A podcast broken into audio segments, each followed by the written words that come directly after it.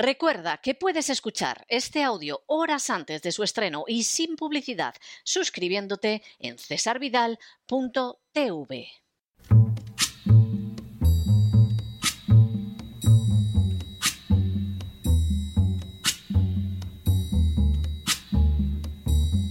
La voz con César Vidal, desde el exilio.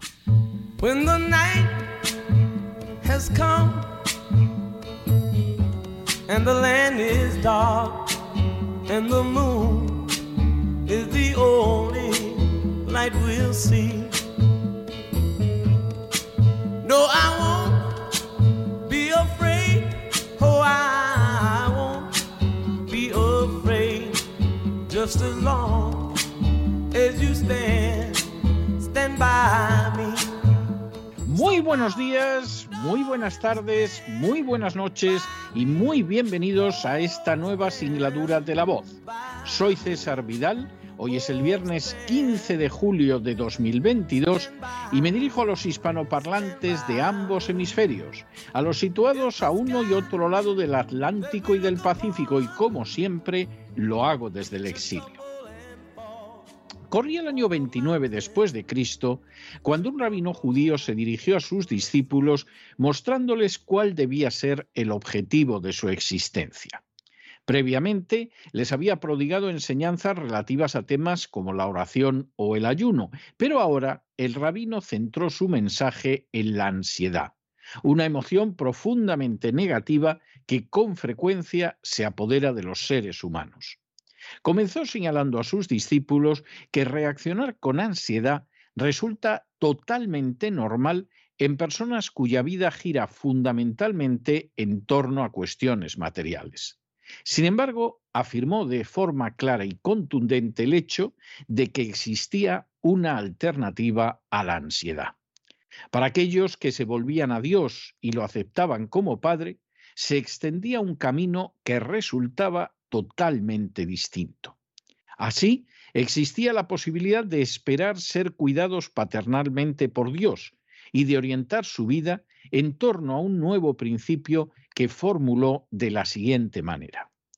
Bakshu barishona et malhut Elohim, betchit kato benosaf lahem kolel le lo que podría traducirse como buscad en primer lugar el reino de Dios y su justicia, y todo lo demás os será añadido. Para el rabino resultaba lógico, ineludible, incluso natural, que padecieran ansiedad aquellos que fuera cual fuera la confesión religiosa a la que pertenecieran, tuvieran un corazón que esencialmente era pagano. No podía ser de otra manera si centraban su vida en lo material y contemplaban el mundo que los rodeaba bajo esa misma clave de sentido material. Pero aquellos que tienen a Dios por Padre deben orientar su existencia en buscar primero el reino de Dios y su justicia, en la seguridad de que el resto de las cosas, situaciones y circunstancias serán añadidas. Frente a las oleadas totalmente asfixiantes de angustia que cada vez son mayores, frente al maremoto de terror desencadenado día a día en cada parte del mundo, frente a una ansiedad comprensible ante la crasa incompetencia y la rampante irresponsabilidad de los gobiernos, frente al miedo alentado durante años a un contagio o a una catástrofe letal, esas palabras resultan hoy en día más necesarias que nunca. No os dejéis dominar por la ansiedad. No permitáis que el miedo os paralice. No consintáis que la angustia os atenace. En lugar de eso, volveos a Dios como a un Padre y buscad primero el reino de Dios y su justicia, y todo lo demás os será añadido. Por cierto, el rabino que pronunció estas palabras se llamaba Jesús de Nazaret.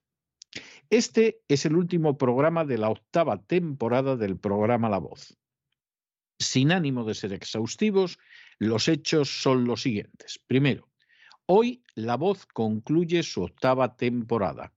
A lo largo de poco menos de 200 programas, La Voz ha seguido constituyendo una experiencia de libertad incomparable en la radio que contrasta de manera acentuada con la autocensura, las limitaciones externas a la libertad de expresión y la venta a poderes públicos y privados que acontecen a uno y otro lado del Atlántico y del Pacífico.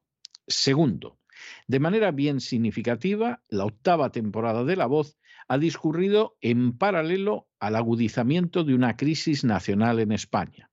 Entre sus características se encuentran la absoluta carencia de principios del gobierno socialcomunista presidido por Pedro Sánchez, que no ha dudado en seguir expoliando a las clases medias para sostener las prebendas de las castas privilegiadas y arrojar migajas a los pesebres subvencionados.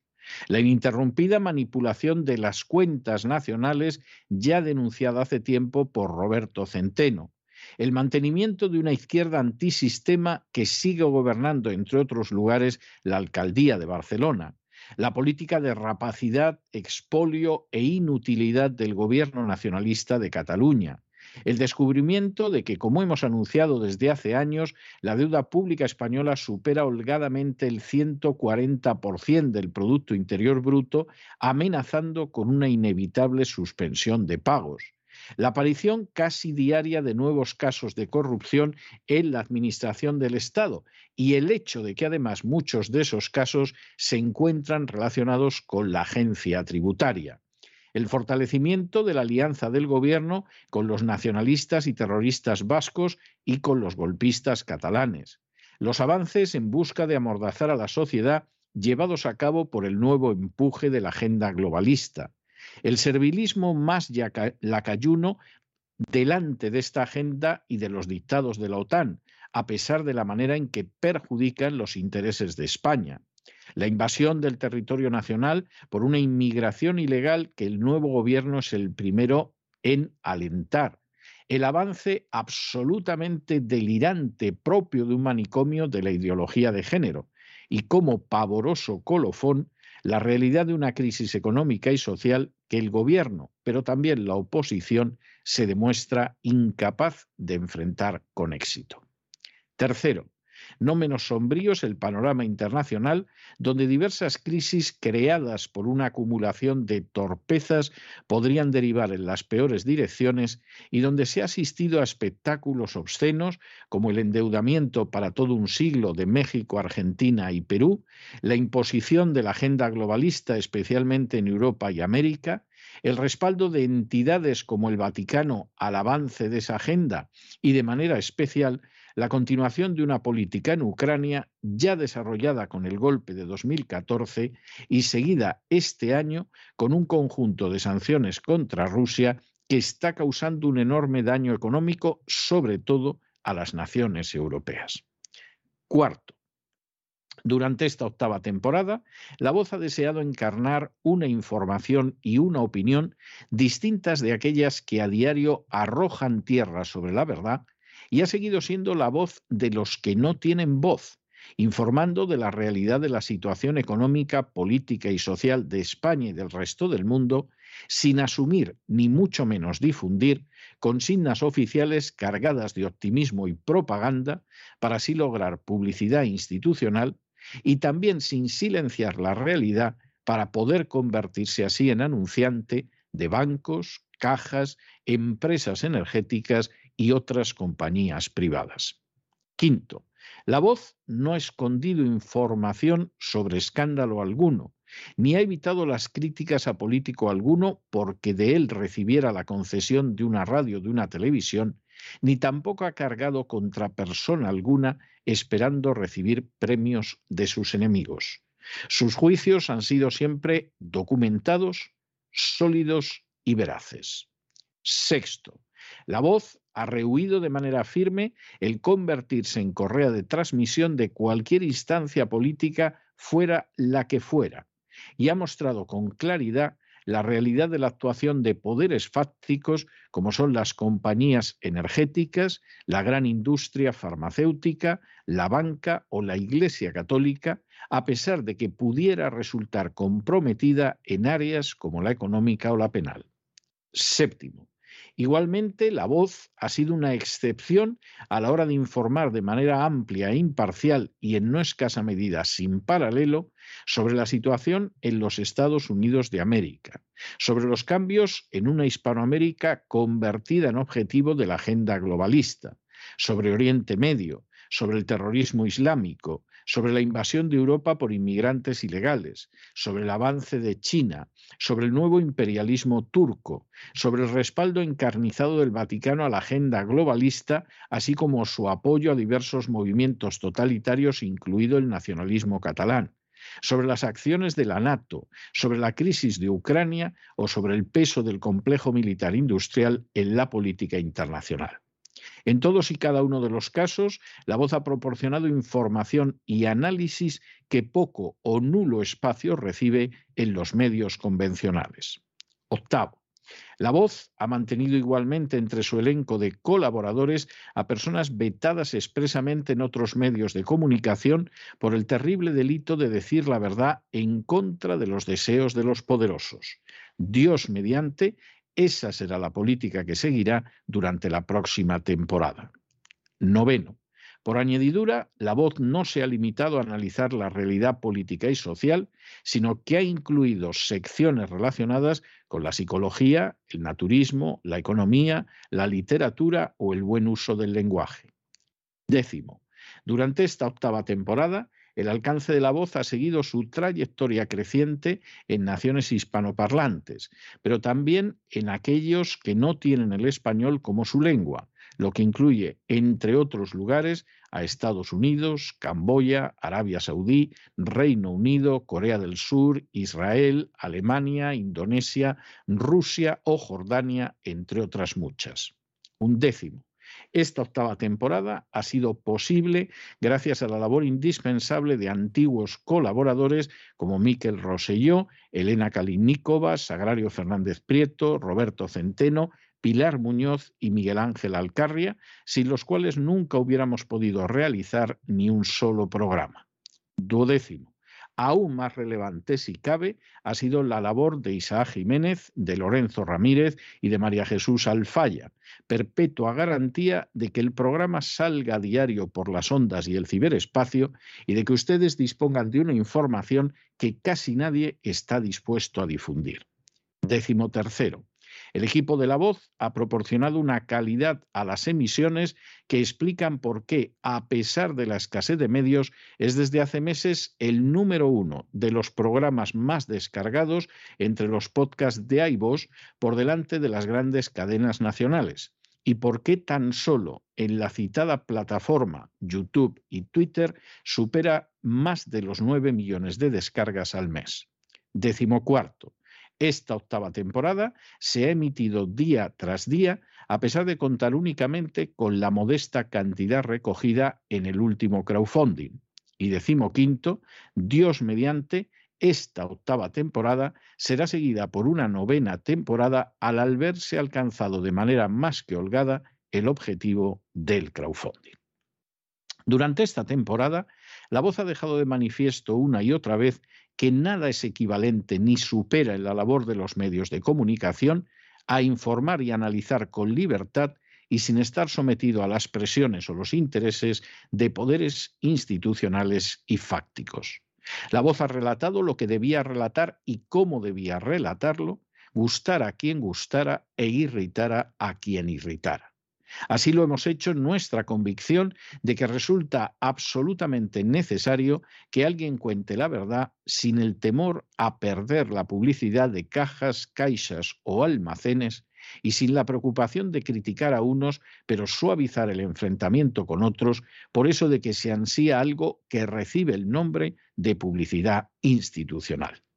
La voz ha vuelto a dejar de manifiesto que aunque muchos se vendan o alquilen en los medios de comunicación a cualquiera de las castas privilegiadas que se aprovechan de la situación, su misión ha sido, es y seguirá siendo la de dar una información veraz y libre, porque semejante cometido no solo ni puede ni debe venderse, sino que por añadidura no tiene precio.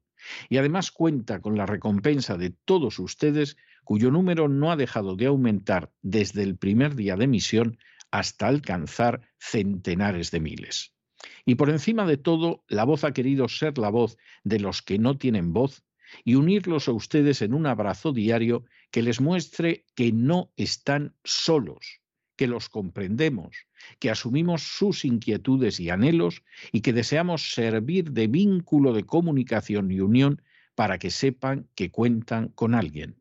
Estamos a su lado. No están ustedes solos y no lo están porque ustedes nos importan y nos importan mucho. Es nuestro deseo también continuar esta trayectoria en la próxima novena temporada para seguir arrojando luz sobre la actualidad, realismo en los análisis y esperanza para el día a día a pesar de todo el panorama actual. En medio de este mundo rezumante de ansiedad y angustia, queremos seguir siendo ejemplo de que hay que buscar primero el reino de Dios y su justicia en la convicción de que todo lo necesario nos será dado por añadidura. En este último editorial de la temporada, deseamos realizar un llamamiento dirigido a todos ustedes, nuestros oyentes, a los que llevamos en lo más profundo del corazón. Durante estas semanas de verano, que estaremos separados, estén seguros de que seguiremos pensando en ustedes, de que no dejarán de hallarse en el centro de nuestro corazón y de que los seguiremos abrazando.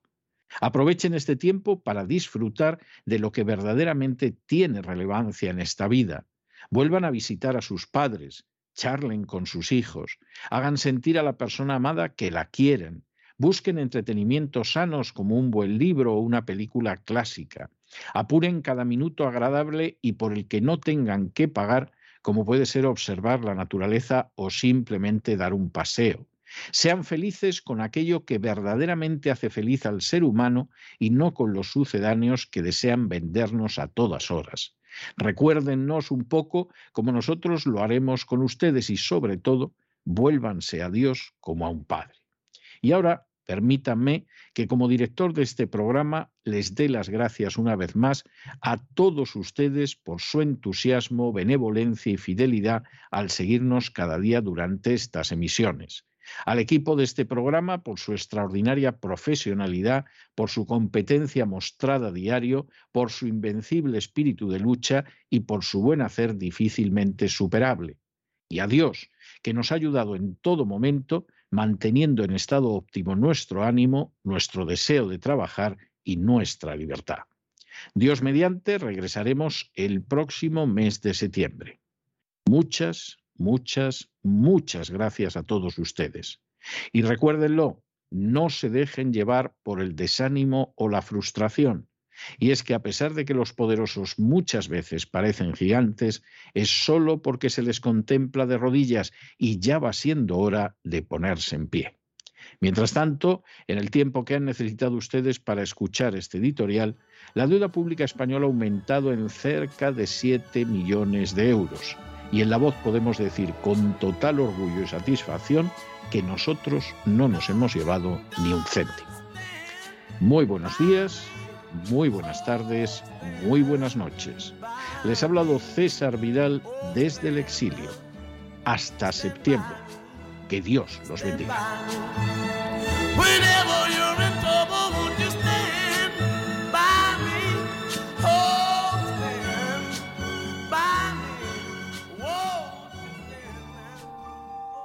Esta sección está patrocinada por crowdfunding con el siguiente mensaje. Nuestro Señor Jesucristo, el único Dios verdadero, es misericordioso y nuestro Salvador.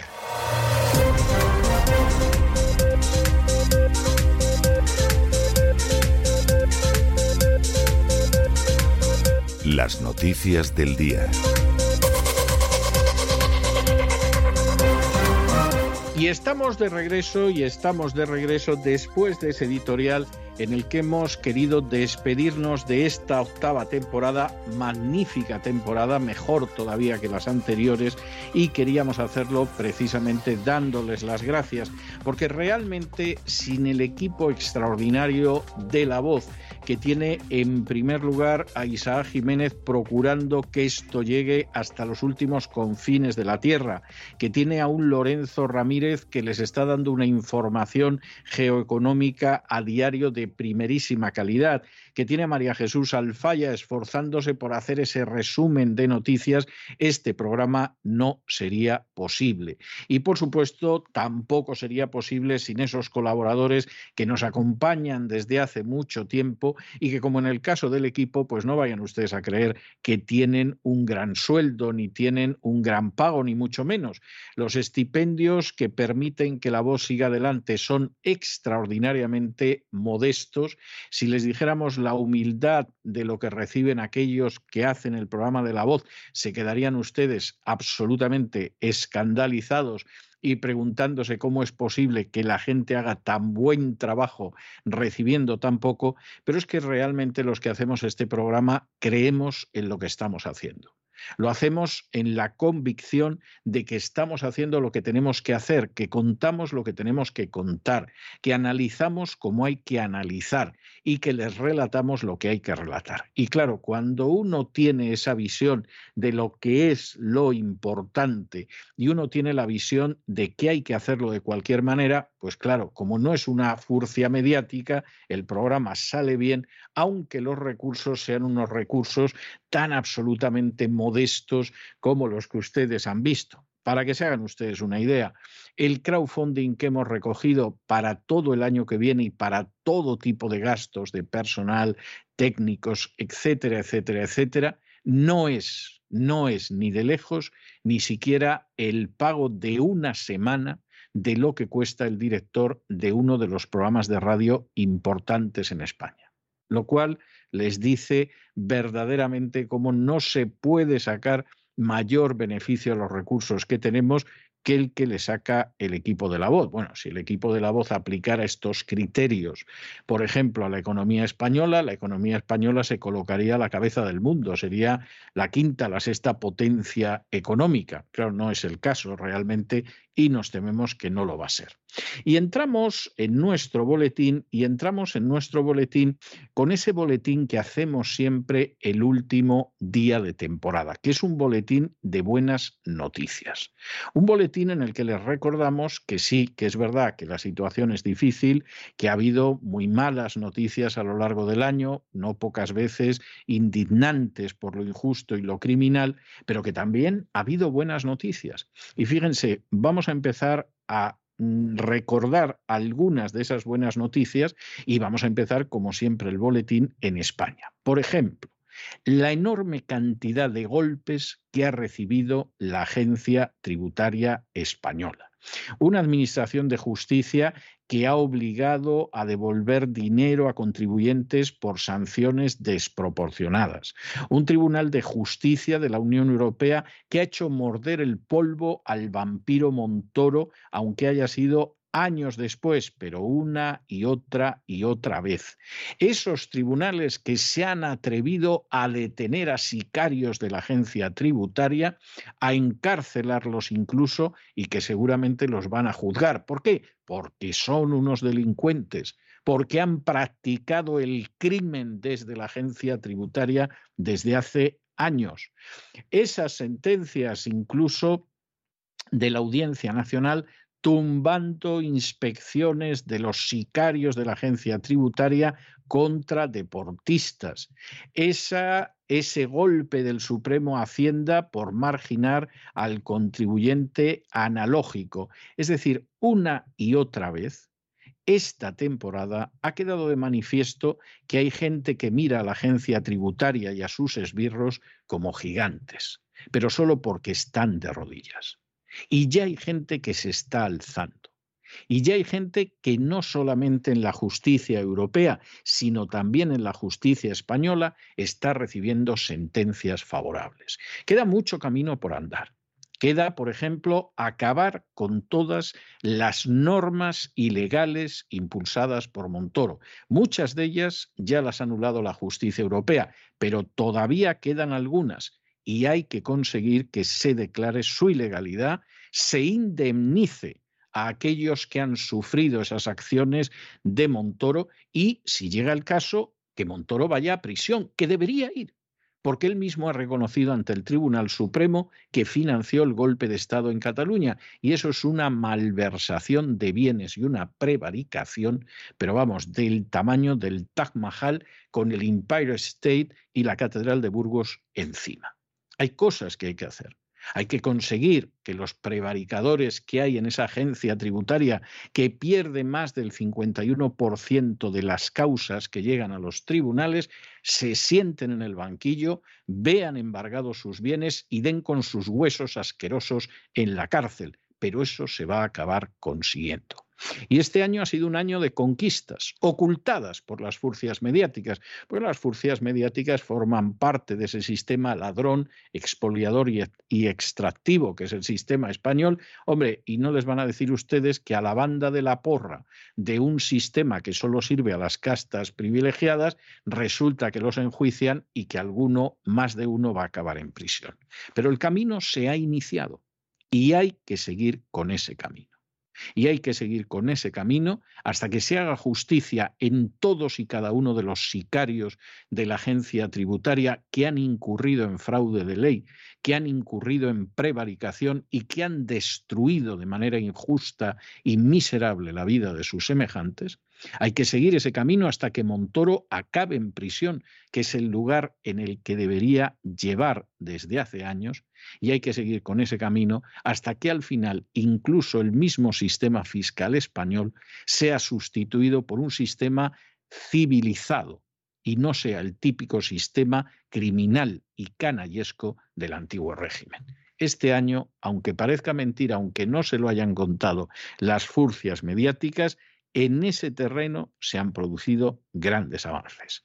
En fin, analizamos estas y otras noticias que podemos decir hoy que son positivas, que fueron positivas, con la ayuda absolutamente irrenunciable de María Jesús Alfaya. María Jesús, muy buenas noches. Muy buenas noches, César. Muy buenas noches a todos los oyentes de La Voz. Y vamos con esas buenas noticias de la temporada, que como se dice en Galicia, como as meigas, como las brujas, a verlas, haylas.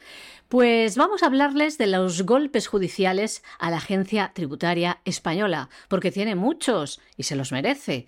La justicia obliga a Hacienda a devolver 133.000 euros a dos contribuyentes por una sanción desproporcionada. Y es que el pasado mes de enero el Tribunal de Justicia de la Unión Europea dictaminaba que la legislación española que obliga a los residentes fiscales en España a declarar sus bienes en el extranjero es contraria al derecho de la Unión por constituir una restricción a la libre circulación de capitales e imponer sanciones desproporcionadas. Hace unos días, y casi siete meses después, el Tribunal Supremo Español ha comenzado a aplicar esta doctrina, y no solo eso, sino que también ha pedido a Hacienda que empiece a devolver las multas aplicadas por este concepto.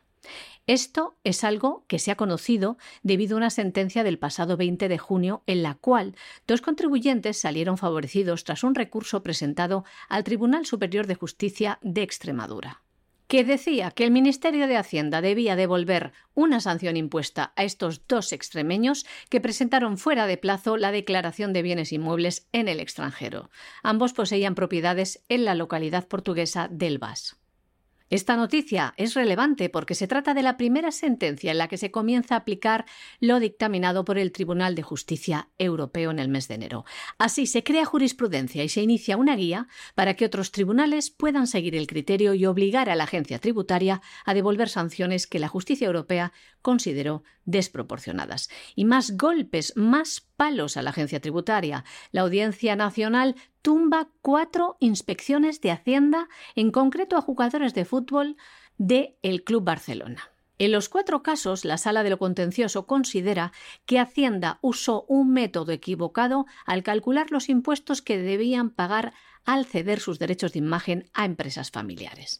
Primero fue Andrés Iniesta, luego Hacienda fue por Carlas Puyol, después por Xavi Hernández y el último fue Dani Alves. En este caso, los magistrados llegan a la conclusión de que el recurso del futbolista contra la multa de más de medio millón de euros, de 516.206 euros exactamente, dice la sentencia, pone de manifiesto la incorrección del método utilizado por la agencia tributaria en base a los resultados irracionales a que conduce la inspección.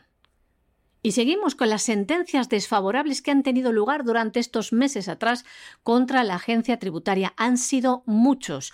Unos se conocen, otros, los que se libran de manera particular por cada ciudadano, no salen a la palestra.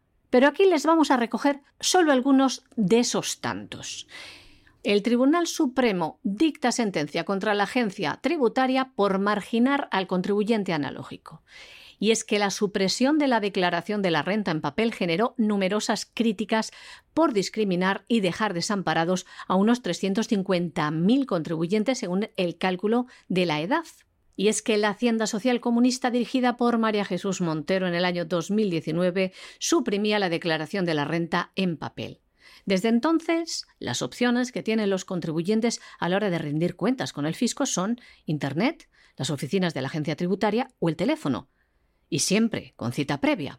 Ahora, el Tribunal Supremo ha admitido a trámite el recurso de casación interpuesto por la Asociación Española de Asesores Fiscales contra esta decisión de la agencia tributaria, lo que podría suponer un nuevo golpe para Hacienda otra noticia verdaderamente magnífica y por la que tenemos que felicitar de manera directa a nuestra compañera, no de la voz, pero sí de la mafia feminista en cesarvidal.tv a Cristina Seguí, porque de nuevo empieza a hacerse justicia, como en el caso de la agencia tributaria. No hemos llegado al final del camino, pero lo hemos empezado. Y esto no es el principio del fin, seguramente, pero sí es el fin del principio. Nos referimos al hecho de que la hasta ahora vicepresidenta y consejera de Igualdad y Políticas Inclusivas de la Generalidad de Valencia, Mónica Oltra, se haya visto obligada a dimitir tras ser imputada por encubrir abusos sexuales de menores tutelados que además había perpetrado su marido. Esto ha sido un caso escandaloso ha sido un caso donde las furcias mediáticas han estado calladas como sepulcros. Ha sido un caso donde los partidos políticos han mirado hacia otro lado. Ha sido un caso donde incluso se ha aprovechado el aparato de la Administración para perseguir a una menor víctima de abusos sexuales del marido de la vicepresidenta del gobierno valenciano. Ha sido así durante años. Pero gracias a la honradez, a la constancia y especialmente a la valentía de Cristina Seguí, Mónica Oltra se va a sentar en el banquillo y con ella otros. Y es posible que de esta manera se pueda ver y se pueda conocer hasta qué punto muchas de las instituciones que en un momento determinado se presentan como garantía de protección de los menores, en realidad son utilizadas para abusar, traficar y prostituir a menores. Y si efectivamente eso que ya está empezando a ser conocido puede ser desarticulado en algún momento, ciertamente el paso que habremos dado será un paso de gigante. La Sala de lo Civil y de lo Penal del Tribunal Superior de Justicia de la Comunidad Valenciana imputaba el pasado 16 de junio a la vicepresidenta y consejera de Igualdad y Políticas Inclusivas de la Generalidad, Mónica Oltra, por la gestión del caso de abusos sexuales a una menor tutelada. En un auto notificado a las partes, el tribunal sostenía que la exposición razonada elaborada por el Juzgado de Instrucción número 15 de Valencia relata, les leemos, una serie de indicios plurales que en su conjunto hacen sospechar la posible existencia de un concierto entre la señora Oltra y diversos funcionarios a su cargo con la finalidad o bien de proteger a su entonces pareja o bien de proteger la carrera política de la aforada. Esto es lo que decía el tribunal. Mónica Oltra se aferraba, conocida esta sentencia, al sillón, diciendo que no tenía por qué dimitir.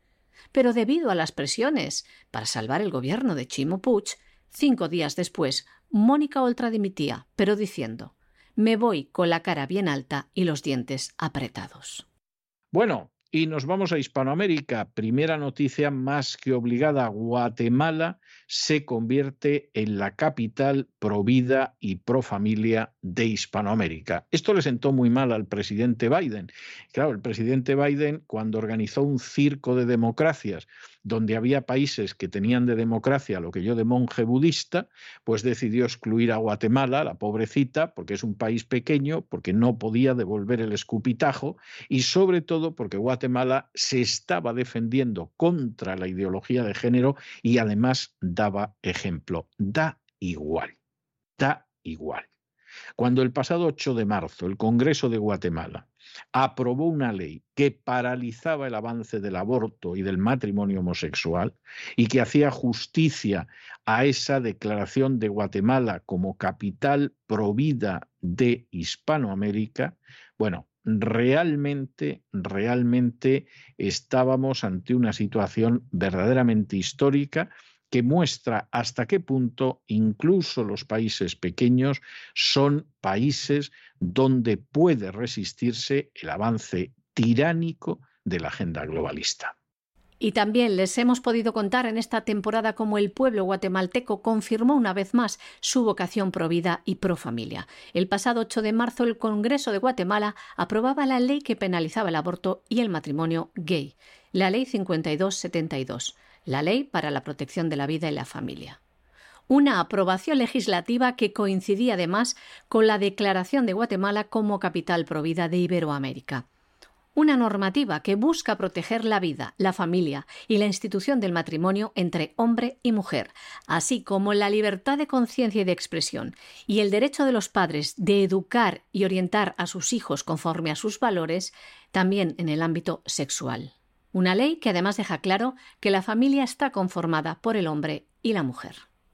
Más cantos a la defensa de la vida del no nacido en Latinoamérica. La justicia de El Salvador condenaba a 50 años de cárcel a una joven acusada de abortar. Una joven de 19 años. El juez, entre sus argumentos, decía lo siguiente. Las madres son la fuente de protección de los hijos en cualquier circunstancia de la vida, y usted no lo fue. La joven se defendía diciendo que cuando estaba embarazada y estaba dando a luz no sabía lo que estaba pasando, que sentía que algo le salía cuando estaba en el hospital. Suponemos que en el hospital le explicarían que eso que le salía era su hijo, una vida.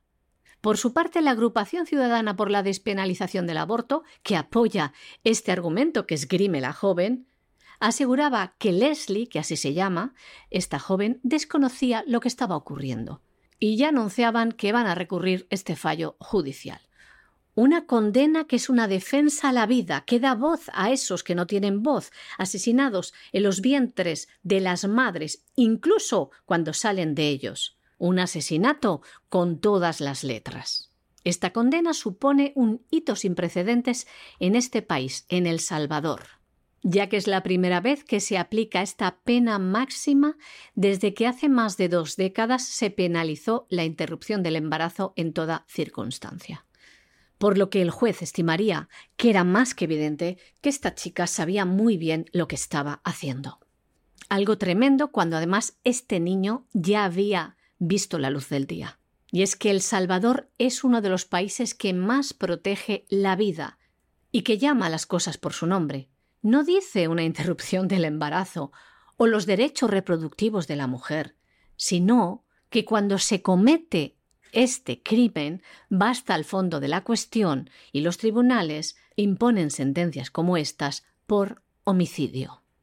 Les hablábamos de países pequeños en la última noticia y tenemos que recordarles otra noticia verdaderamente impresionante que demuestra que al final, cuando uno se pone en pie y cuando uno decide actuar con decencia y con valentía, los resultados pueden ser tremendos. Un juez de Uruguay, Alejandro Recarey, ordenaba al Ministerio de Salud de Uruguay que le entregara los contratos firmados con AstraZeneca y con Pfizer, donde se describían las condiciones para la compra de la vacuna y donde se describía la manera en que quedaba parada la industria farmacéutica, la Big Pharma.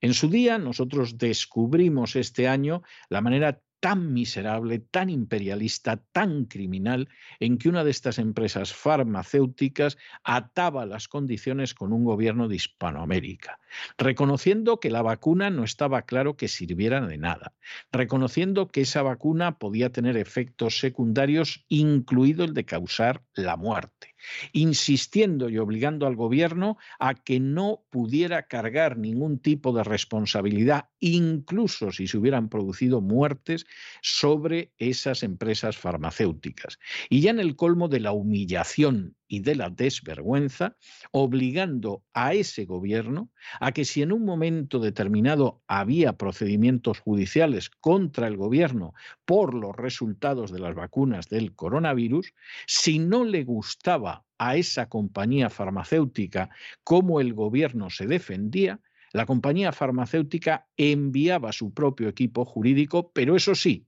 lo pagaba el gobierno nacional. Esto es digno de los peores episodios del imperialismo más vergonzoso y más bochornoso. Y de pronto un juez en Uruguay, otro país pequeño, le dice al gobierno que tiene que suspender la vacunación contra el COVID de los menores de 13 años y que tiene que publicar los contratos que ha firmado con Sinovac, con AstraZeneca y con Pfizer. Y por supuesto, en el caso de las multinacionales, cunde el pánico, porque son las primeras que saben que han firmado unos contratos que resultan totalmente inválidos precisamente por los términos que hay en ellos, pero que descubre, descubre también la realidad de lo que ha sido la crisis del coronavirus, de lo que de cómo ha actuado la Big Pharma y de cómo vergonzosamente los gobiernos se han puesto de rodillas ante esta nueva agresión de la agenda globalista. En esta temporada hemos visto que uno se puede enfrentar con esa situación.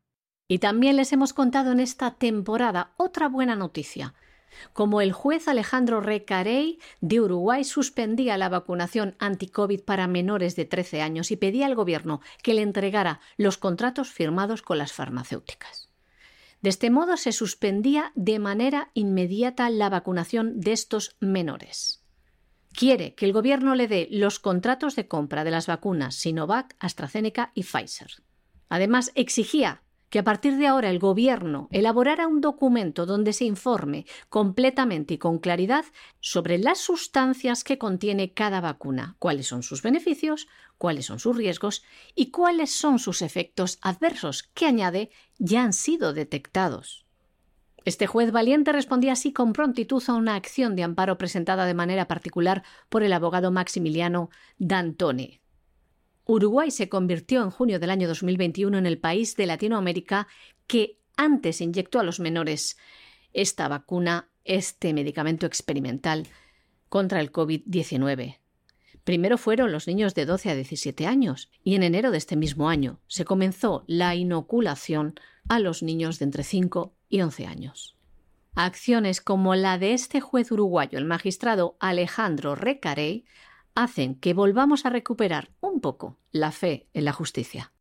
Y por supuesto, cuando nos vamos al plano de internacional, la primera noticia obligada es esa sentencia del Tribunal Supremo de Estados Unidos que devolvía la competencia para poder legislar sobre el aborto a los distintos estados y por lo tanto revocaba en no escasa medida la sentencia Roe versus Wade del año 1973 que abrió el aborto en contra de la voluntad de los electores y en contra de los legisladores de cada estado y además usurpando el poder judicial lo que no es sino competencia del poder legislativo.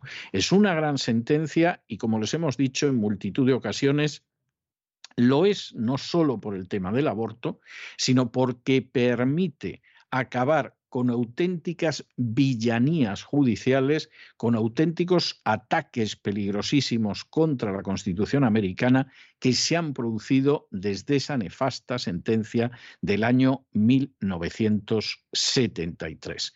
Y por supuesto, las reacciones que han venido a partir de aquí han sido redacciones totalmente positivas. Los estados han vuelto a recuperar la competencia que nunca se les debió de quitar y en esos estados que forman parte del cinturón bíblico y algunos estados del medio oeste inmediatamente se han ido aprobando leyes que no es que acaben totalmente con el aborto, pero sí lo restringen de manera más que considerable. Hemos tenido muy buenas noticias aquellos que defendemos la vida desde la concepción hasta la expiración, las hemos tenido muy buenas en esta temporada. Sí, yo sé que ha sido una temporada difícil, pero si ustedes lo ven, verán que en no pocas ocasiones, al final, cuando ha habido paciencia, constancia y sobre todo valentía, el bien ha prevalecido sobre el mal. Casi medio siglo después de la sentencia del Tribunal Supremo de los Estados Unidos que consagró el aborto como un derecho constitucional, este mismo tribunal corrige un fallo judicial, revocando la sentencia del año 1973, Roe versus Wade, que termina con la protección de esta lacra del aborto en la Constitución. Una decisión que fue adoptada con el voto a favor de los seis jueces conservadores y el rechazo de los tres magistrados liberales del alto tribunal. Y si bien, desgraciadamente, no ilegaliza el aborto, esta decisión supone que cada estado de los Estados Unidos será libre de regularlo como quiera. Fue, además, el estado de Mississippi quien presentó este recurso ante el Tribunal Supremo, porque estados como el de Mississippi tienen leyes que protegen lo máximo a la vida, prohíben el asesinato de estos niños a partir de las 15 semanas de gestación, con la única excepción de las deformaciones graves del feto o en la emergencia médica, y tiene leyes también como la ley del latido del corazón, que se puede dar entre las 6 y 12 primeras semanas para que luego digan que eso no es una vida. Es una vida desde el momento de la concepción. Y gracias a esta fantástica noticia de la revocación por parte del Tribunal Supremo de la malvada sentencia de Roe versus Wade, cerca de una treintena de estados conservadores tienen preparados ya proyectos de ley que van a restringir el aborto. Hemos tenido ya algunas acciones de los estados en este sentido y vamos a repasar algunas de ellas. Por ejemplo, el Tribunal Supremo de Texas restauró una ley del año 1925 que prohíbe el aborto. Una ley que establece una pena de hasta cinco años de cárcel para aquellos médicos que ayuden a una mujer a asesinar a su hijo una legislación que además prohíbe el aborto incluso en el caso de incesto o de violación. Solo se establece una excepción en caso de que la vida de la madre esté en peligro. Como ven, una de las leyes más protectoras de la vida de ese ser por nacer. Y en el mes de marzo también, Idaho aprobó una ley que prohibía los abortos después de la quinta semana de embarazo. En el mes de abril, el estado de Oklahoma aprobaba un proyecto de ley que prohíbe el aborto incluso en caso de violación o incesto. Las personas que practiquen o se sometan a un aborto se enfrentan a multas y también a penas de cárcel de hasta 10 años de prisión. El representante estatal republicano Jim Olsen, autor principal de la ley en la Cámara de Representantes, explicaba lo siguiente. Aunque cree que la violación y el incesto son un crimen horrible, y aunque el bebé sea concebido en una situación horrible, todavía tiene derecho a la vida. Una gran verdad que se trata de obviar y ocultar por todos los medios.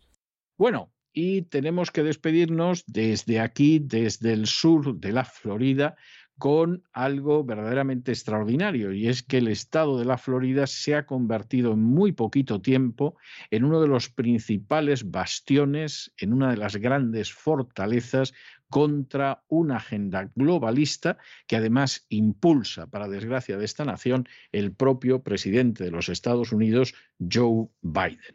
Solamente en julio entraron en vigor 150 leyes en el estado de la Florida que en su mayoría protegen precisamente a los seres humanos de la agenda globalista. Leyes que prohíben, por ejemplo, el aborto después de las 15 primeras semanas de embarazo. Leyes que prohíben enseñar la ideología de, los, de género a los niños pequeños. Leyes que permiten denunciar a los maestros o escuelas que enseñen a los niños la teoría crítica de la raza y así un largo etcétera. El gobernador de Florida ha decidido, y eso se va a traducir en su reelección, que efectivamente este es un estado que se va a enfrentar con la agenda globalista fundamentalmente porque el gobernador de este estado lo que quiere es el beneficio de sus ciudadanos. Le importa lo que sucede con sus ciudadanos. Y cualquier político que le importen los ciudadanos tiene que ser un enemigo encarnizado, decidido y valiente de la agenda globalista. Cuando es gente que se arrodilla ante la agenda globalista, den ustedes por seguro, como se puede ver lamentablemente en Europa, que es gente a la que los ciudadanos les importan un auténtico pimiento, una higa, nada en absoluto. El estado de Florida se ha convertido en uno de los principales bastiones contra los ataques de la agenda globalista dirigida por el propio presidente de los Estados Unidos. Este primero de julio entraron en vigor en el Estado 150 leyes impulsadas por el gobernador Ron DeSantis, leyes, la mayoría de ellas que protegen derechos fundamentales de los seres humanos, como son las siguientes. La ley que prohíbe el aborto después de las 15 semanas de embarazo.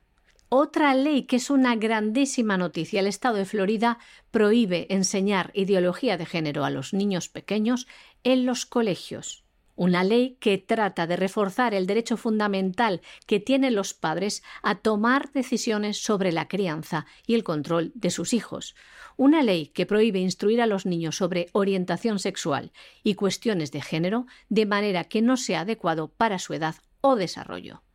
Pero como no, el presidente Joe Biden protestó contra esta ley y manifestó que haría todo lo que estuviera a su alcance para proteger a los estudiantes menudo tipo de protección, la que quiere dar Joe Biden a los estudiantes.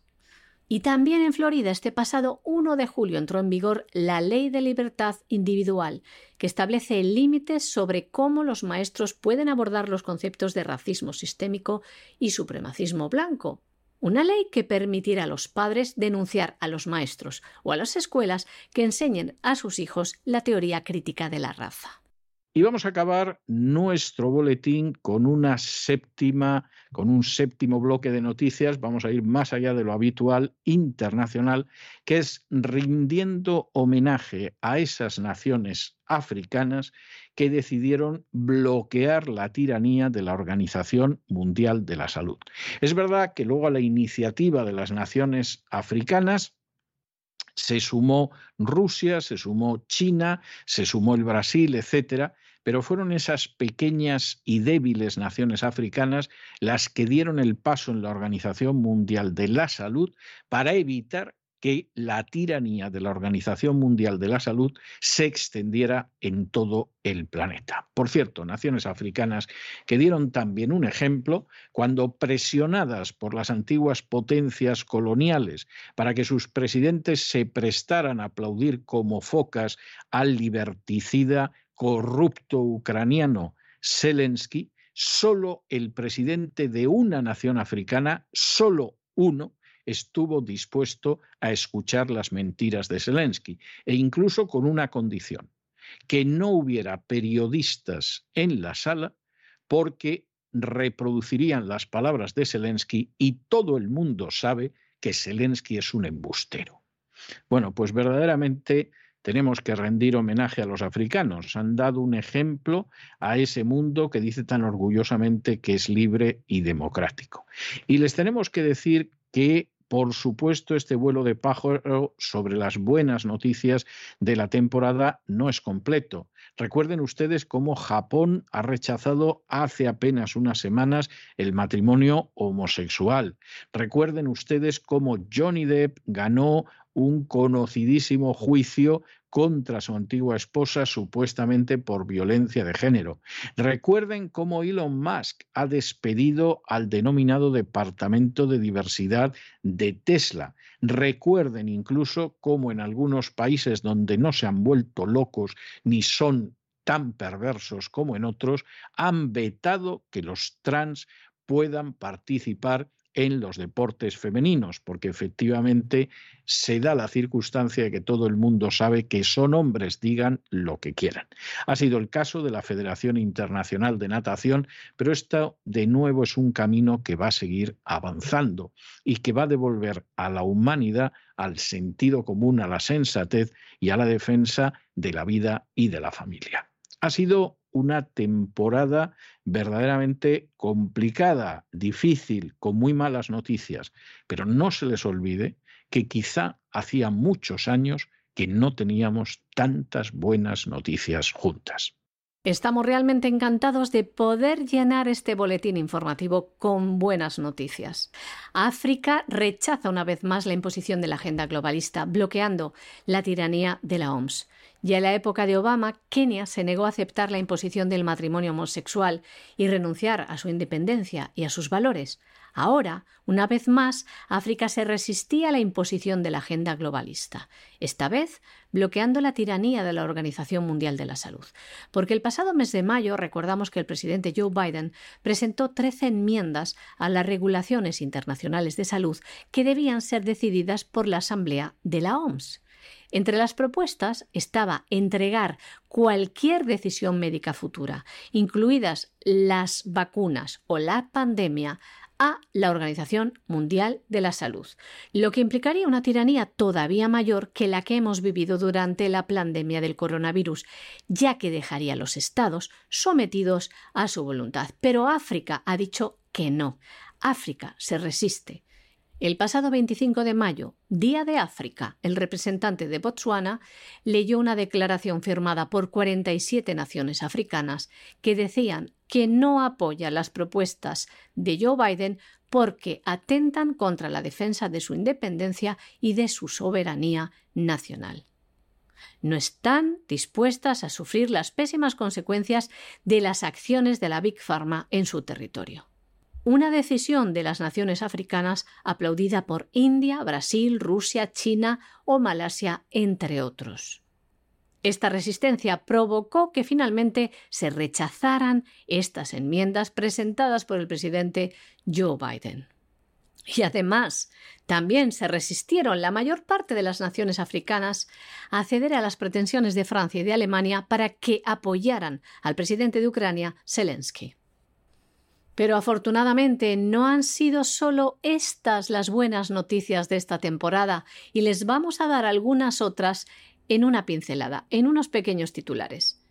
El actor Johnny Depp ganó el juicio por violencia de género contra su exmujer. Japón rechazaba el matrimonio homosexual y Elon Musk despedía de Tesla al Departamento de la Diversidad. Y la Federación Internacional de Natación vetaba de participar en los deportes femeninos a esos hombres que se han transformado en mujeres.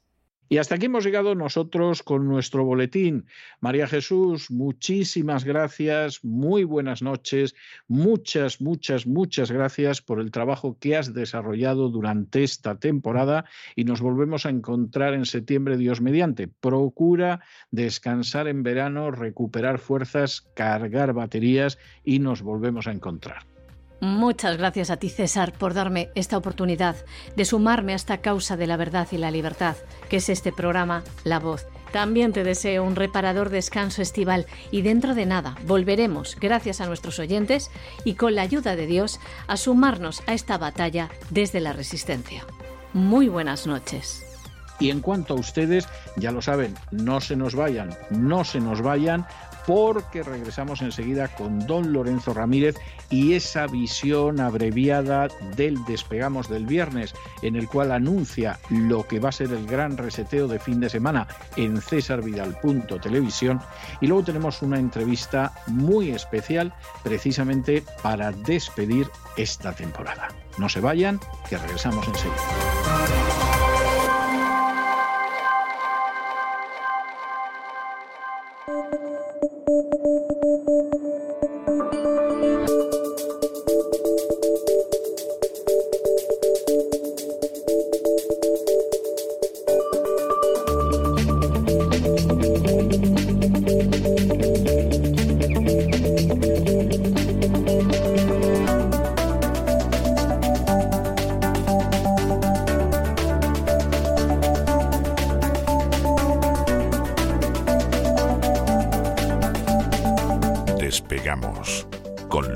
Ramírez.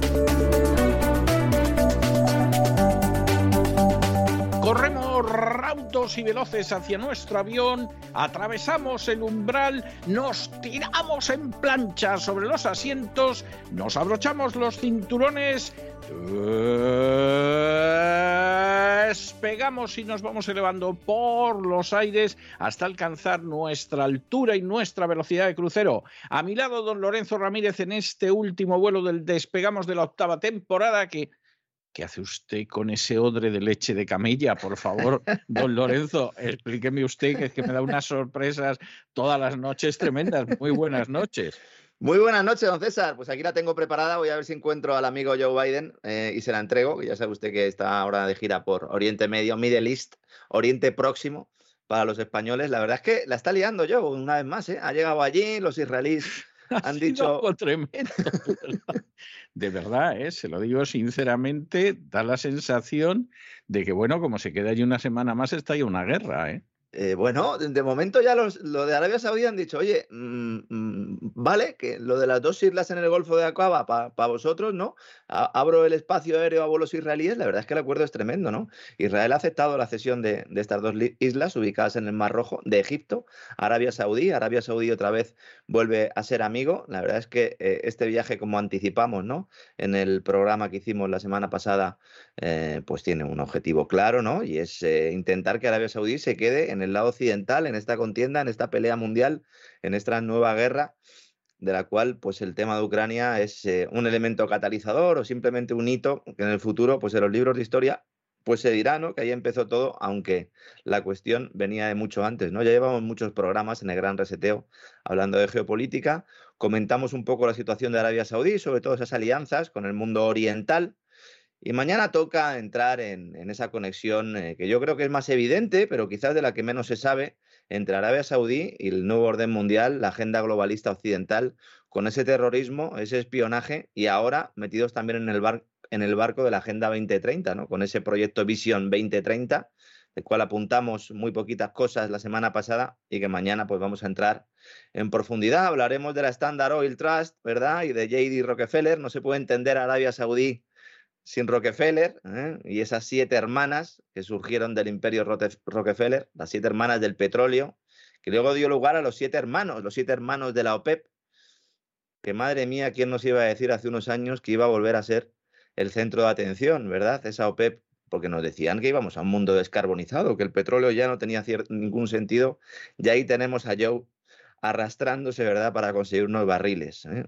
Comentaremos un poco el origen de Aramco, que es la mayor petrolera del mundo y que tiene un, origen anglosajón, como siempre solemos Efectivamente, sí, sí. porque es que en Arabia Saudí el petróleo no lo encuentran hasta finales de los años 30 del pasado siglo. Parece que han estado siempre ahí, pero no es así. Aunque, aunque sabían que andaba por allí. Eso es, sabían y por eso fueron a buscarlo, ¿no? Y por eso obtuvieron concesiones unas empresas de las que vamos a hablar mañana. Vamos a recomendar muchos libros mañana. Eh, últimamente, mm, pues la verdad es que lo hacemos mucho. A mí es que me encanta leer, a don César también. Don César además es un gran escritor y todos ustedes cuando ven el programa siempre nos reclaman ¿no? ese aporte bibliográfico y, y, para el verano más aún. ¿no? Hablaremos de la guerra de Yom Kippur, hablaremos de Kissinger, y cómo denominaba los saudíes los 8 millones de salvajes, el nacimiento del sistema monetario, el petrodólar, el pacto entre Estados Unidos y Arabia Saudí, que no es el pacto de Abraham, pero por ahí le anda, ¿verdad?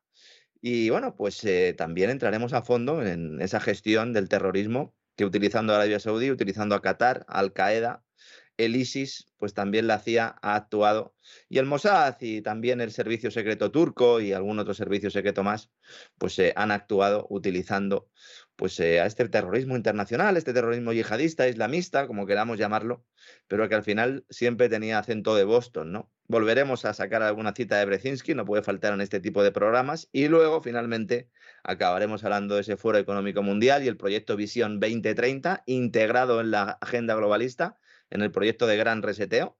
Es tremendo, ¿no? Que Arabia Saudí esté ahí de punta de lanza. Eh, vamos a mostrar algunas imágenes que muestran hasta qué punto pues hay un hermanamiento entre los chicos de Klaus Bob y los del príncipe Mohammed bin Salman, el nuevo amigo de Joe Biden, al que insultaba hace, algunas semanas, algunos meses. Hablaremos de inteligencia artificial en Arabia Saudí, de blockchain, del Internet de las Cosas, un programa muy interesante que seguro que aporta cosas que nadie sabía y que da inicio un poco a esta temporada veraniega del gran reseteo, don César, porque como ya supongo que casi todos nuestros amigos saben, la voz ya termina temporada, eh, hoy es el último día de la temporada de la voz, de esta temporada 2021-2022, mm, volveremos en la 2022-2023, pero en cesarvidal.tv no nos vamos, vamos a seguir contando muchas cosas y el gran reseteo la verdad es que viene también muy nutrido de temas. Vamos a hablar de Google y su relación con el Pentágono y con la Comisión Trilateral. Este no lo vamos a poder subir a YouTube ya. Ya le avanzo, don César. Este ya aclaremos lo que ya, ya sabemos que este no va a YouTube. No, hay algunos que estamos resignados, o sea, ya lo sabemos. Bueno, después del primero de Arabia Saudí, claro. que nos lo censuraron supuestamente porque hablaba usted de medicina, ya a partir de ahí temas en lo peor. Yo llegué a, porque esto poca gente lo sabe, ¿no? Esta semana efectivamente YouTube nos, nos tumbó un vídeo de Arabia Saudí, la primera parte, que nosotros publicamos una especie de, adelanto, ¿no? De este reseteo también en, YouTube y pues decidieron que lo tumbaban por cuestiones médicas, porque he hablado de cuestiones sanitarias, yo creo que es el único programa en el que no he hablado de cuestiones sanitarias, pero bueno, cualquiera sabe, finalmente el buen hacer de Don Isaac hizo que, YouTube finalmente pues eh, entrara en razón, ¿no? Yo no sé en este programa, en la segunda parte, si también opinarán lo mismo, pero ya les digo que en el de Google pues eh, no van a poder ver prácticamente nada en, YouTube porque eh, va a ser un programa contando cómo es el carcelero digital del nuevo orden mundial. Entonces, vamos a entrar muy a fondo en todo eso. Vamos a explicar las conexiones con Peter Thiel, de Eric Smith, de Silicon Valley. También hablaremos mucho este verano de Wikileaks, y de Julian Assange. Wikileaks es algo que hemos dejado ahí un poco en barbecho, lo hemos mencionado en muchas ocasiones, porque claro, evidentemente como se trata de información desclasificada, pero no desclasificada por el gobierno, sino por whistleblowers, es decir, gente de dentro que ha ido pues colaborando con la plataforma Wikileaks, hemos conocido muchas cosas, muchas fechorías, ¿verdad?, de las élites financieras, de las élites políticas mundiales y ha salido un poco de refilón, pero este verano vamos a entrar a fondo a hablar de la figura de Julian Assange y también pues, de, su obra, si podemos denominarla así, eh, ese Wikileaks. Hablaremos también de Welcome Trust, eh, la sociedad espejo de la Fundación Bill y Melinda Gates, pero en Reino Unido, de la que se habla muy poco y que estuvo también en el proyecto CEPI de 2017, ese del vídeo de los murciélagos, ¿verdad? Que iban por ahí sobrevolando y había niños que se ponían enfermos y luego aparecían en el Foro Económico Mundial haciendo presentaciones de productos, ¿verdad? Y de cositas de esas que venden en las farmacias. ¿eh? Hablaremos de Well Contrast a fondo que también es otra entidad que se ha quedado un poco ahí eh, apartada dentro de todo el proceso y que me temo que va a volver a cobrar protagonismo, sobre todo a partir del próximo otoño, porque me temo que va a volver ¿no? el, el COVID como fenómeno sociológico y como fenómeno de control social. ¿eh? ya hablaremos largo y tendido de esto. Hablaremos también de algunas, algunos de los tótems de esta secta de la calentología, sobre todo en materia energética, de ese coche eléctrico. Vamos a, a contar las verdades, ¿no? lo que subyace detrás de esa intención de acabar con la propiedad privada de los, de los vehículos y con que la gente pues deje de utilizar los vehículos propios y que se pase ¿no? a este sistema eléctrico que la verdad es que tiene eh, pues muchos claroscuros y que está básicamente lleno de mentiras. ¿no? También hablaremos del 11S, largo y tendido, don César, por fin ¿eh? vamos a entrar en el 11S en un programa doble que yo creo que, que, voy a intentar, o vamos a intentar, ¿no? que pueda ser una referencia para muchos ya ha pasado suficiente tiempo, mm, tanto los de un lado, los de la versión oficial, como los de las versiones extraoficiales, que rozan incluso ya la locura máxima, yo creo que ya han conseguido los dos establecer su lugar, con lo cual, como hacemos siempre, vamos a entrar nosotros en medio, es decir, vamos a coger la parte de la versión oficial que sí que creemos que, que puede cuadrar aportando investigación, aportando datos, aportando fuentes y también, evidentemente, las cosas de la versión oficial que también tienen mucho sentido porque el 11S es un hito para muchas cosas que están sucediendo en el día de hoy. También ha salido, ¿no? Mencionado en muchos programas, pero no hemos entrado a fondo y entraremos.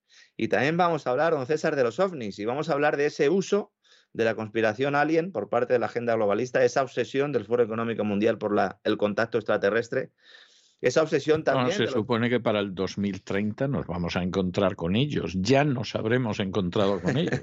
Hay algunos del Foro Económico Mundial que dicen que ya están aquí. ¿eh? Entonces vamos a hablar un poco de quiénes son no los que están aquí, sino los que dicen que están aquí. Es fundamental diferenciar esto. Vamos a analizar todo ese proceso de disclosure, de, desclasificación que se ha hecho en los últimos dos años, sobre todo, aunque hablaremos un poco de esos orígenes de cuando la, la CIA y el Pentágono comenzaron a desclasificar.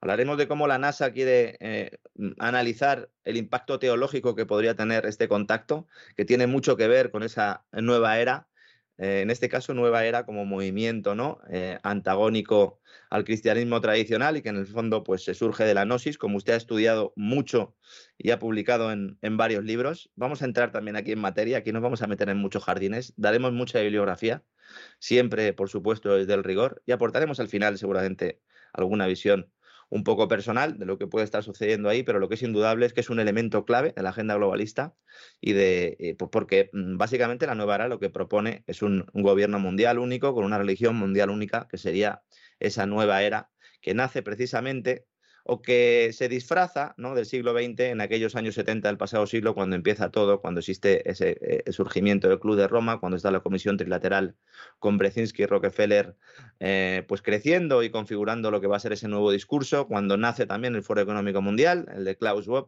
y cuando se sienta la base de una revolución cultural que en realidad pues es una involución cultural como estamos viendo en nuestros días. Vaya veranito que nos espera y sobre todo a los suscriptores de cesarvidal.tv, que mm, además... No se, van, no se van a poder quejar de que los han dejado abandonados, ¿eh? O sea, pero bajo ningún concepto van a poder decir, bueno, es que no han querido ustedes saber nada de nosotros, nos han dejado ahí solos, ¿no? No, no, que va, que va, que va. O sea, todo lo contrario. Aprovecho para decir que en, que en verano pues tenemos una, una promoción eh, con la palabra verano, cuando uno se da de alta en cesarvidal.tv o si se ha estado de alta y quiere pues eh, renovar su suscripción, pues puede utilizarlo y tiene un, descuento que es del 10%, entrando en cesarvidal.tv. Aprovecho también para mucha gente que no sabe realmente o que tiene dudas sobre cómo utilizar la, la plataforma. Hay una aplicación oficial para teléfonos Google y para teléfonos Android y también para televisiones que se llama cesarvidal.tv app. Pueden ahí descargarla y pueden disfrutar de todos los contenidos que hay en el canal. Si quieren entrar a través de algún navegador, de forma tradicional también pueden hacerlo, pero entonces tienen que tener el navegador actualizado, que hay mucha gente que no tiene el navegador actualizado y luego pues a lo mejor tiene algún problema de visionado. Por desde aquí, por desde Y generalmente vuelve loco a Isaac eh, diciendo que, ha pasado algo y a veces es simplemente un problema del navegador. Sí, en el 99,9% de las ocasiones. Por eso aprovecho para decirlo, porque otros días a lo mejor vamos más como motos y no lo comento, pero sí, actualicen el navegador y luego sobre todo utilicen la aplicación, que la aplicación va estupendamente. Eh, felicito una vez más a Don Isaac por el trabajo que hace ahí siempre en galeras, en la maquinaria de todo este programa, que permite pues, que todas las semanas podamos seguir saliendo, aunque muchos no quieran que salgamos, aunque muchos quieran callarnos, pues seguiremos siendo la voz y en cesavidal.tv pues también la imagen, ¿no? Que bueno, pues el año que viene, pues evidentemente también seguiremos dando contenidos en este gran reseteo, porque la verdad es que la actualidad, don César, nos va aportando nuevas claves prácticamente todas las semanas. Así es, efectivamente así es. Pues un abrazo muy fuerte, don Lorenzo. Permítame que le despida oficialmente de la voz para esta octava temporada. Tranquilicemos a la gente, por si alguien lo ha entendido mal. Despedido, despedido. En la, novena, temporada es obvio que, que, vamos, vamos a contar con usted, por supuesto, y que quede clarísimo que nos vamos a encontrar este fin de semana, porque igual que la voz como programa de radio descansa a lo largo de este verano. Sin embargo, cesarvidal.tv no descansa en absoluto, va a estar en pie de guerra durante todo el verano. O sea que esa, esa es la situación en la que estamos. Nos encontramos este fin de semana. Un abrazo muy fuerte. Hasta mañana, don César. Hasta mañana. Estamos de regreso y estamos de regreso para emitir la última entrevista de esta octava temporada de La Voz. Ustedes saben que siempre procuramos empezar y concluir la temporada con entrevistas especialmente excepcionales, aunque en buena medida todas y cada una de las semanas se ven iluminadas por entrevistas excepcionales. En este caso, y de manera excepcional, no vamos a tener una entrevista en directo, como han sido todos los años, sino que vamos a tener la reposición de una entrevista. Se preguntarán ustedes por qué, qué justifica la reposición de una entrevista. Pues lo justifica el hecho de que hace muy pocos días fallecía el historiador español Fernando García de Cortázar. Fernando García de Cortázar ha sido posiblemente el historiador más conocido, sin duda el más vendido como historiador desde los años 70 hasta la actualidad. Había mucha gente que lo envidiaba, lo criticaba sotoboche, etcétera, pero el peso de Fernando García de Cortázar ha sido muy significativo. Ha fallecido, era persona más que grata, más que agradable. Yo tuve ocasión, en no pocas ocasiones, de estar con él, a veces porque presentó libros míos, como mi libro dedicado a las brigadas internacionales, que elogió muy calurosamente, a veces porque me invitaba a dar conferencias en medios universitarios, a veces simplemente porque quedábamos para comer y charlar. Y siempre fue una delicia el hecho de poder hablar con Fernando García de Cortázar, que por cierto, en un lejano encuentro hace muchos años, en los años 90 y en Bilbao, donde me llevó a comer opíparamente, en un momento determinado me dijo que tenía que pensar si efectivamente merecía la pena seguir en la universidad, porque seguramente en la universidad era un medio que desmerecía muchísimo de lo que yo podía dar a la sociedad. Yo me quedé perplejo en aquel entonces. Quizá es posible, no lo puedo asegurar, Fernando García de Cortázar intuyó en mí algo que hubiera, hubiera quedado muy aprisionado dentro del ámbito universitario español ámbito muy chato, muy pobre en general, y pensó que efectivamente podía servir mucho mejor a Dios y a la sociedad en otro ámbito. Si fue lo que pensó, no cabe la menor duda de que dio totalmente en la diana. Nosotros queremos recordarlo con cariño, con afecto y al mismo tiempo como a una persona que pasó por nuestra vida en algún momento y siempre lo hizo arrancándonos una reflexión, una sonrisa, una sensación de gratitud. Aquí tienen ustedes esa última entrevista que le hicimos a Fernando García de Cortázar en su día y con la que nos despedimos de esta temporada.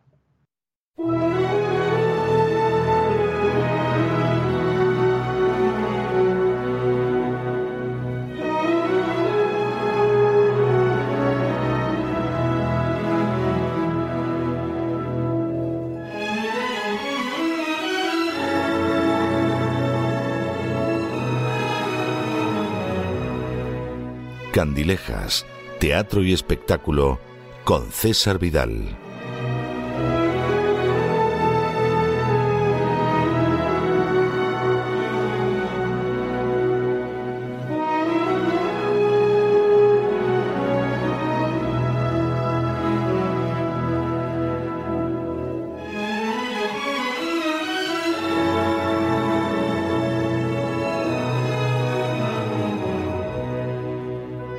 Les decía antes de despedirnos de la última sección del programa que hoy en esta última sección del viernes por la noche, en esta sección que dedicamos a la cultura, en esta sección que ustedes saben que yo siento hacia ella un cariño especial, a pesar de que me interesa mucho las secciones de literatura, de economía, de psicología, de cómo hablar bien el español que tenemos a lo largo de la semana, el viernes para mí es algo muy especial y vamos a tener también a una persona muy especial. Yo quisiera relatarles una anécdota que, eh, en la que yo tuve parte junto con nuestro invitado esta noche allá por el año 1992. De esto hace tiempo.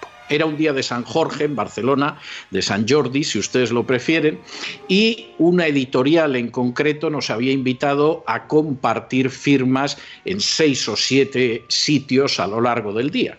Y cuando estábamos en las firmas, pues había firmas en que nuestro invitado esta noche firmaba tres, cuatro, cinco libros más que yo, y había otras firmas en las que yo firmaba dos o tres libros más que él. Y era curioso ver cómo iba a evolucionar cada una de esas firmas que duraba una hora. En un momento determinado, ya hacia el final del mediodía, fuimos a parar a uno de los establecimientos del corte inglés situado a las afueras de la ciudad de Barcelona.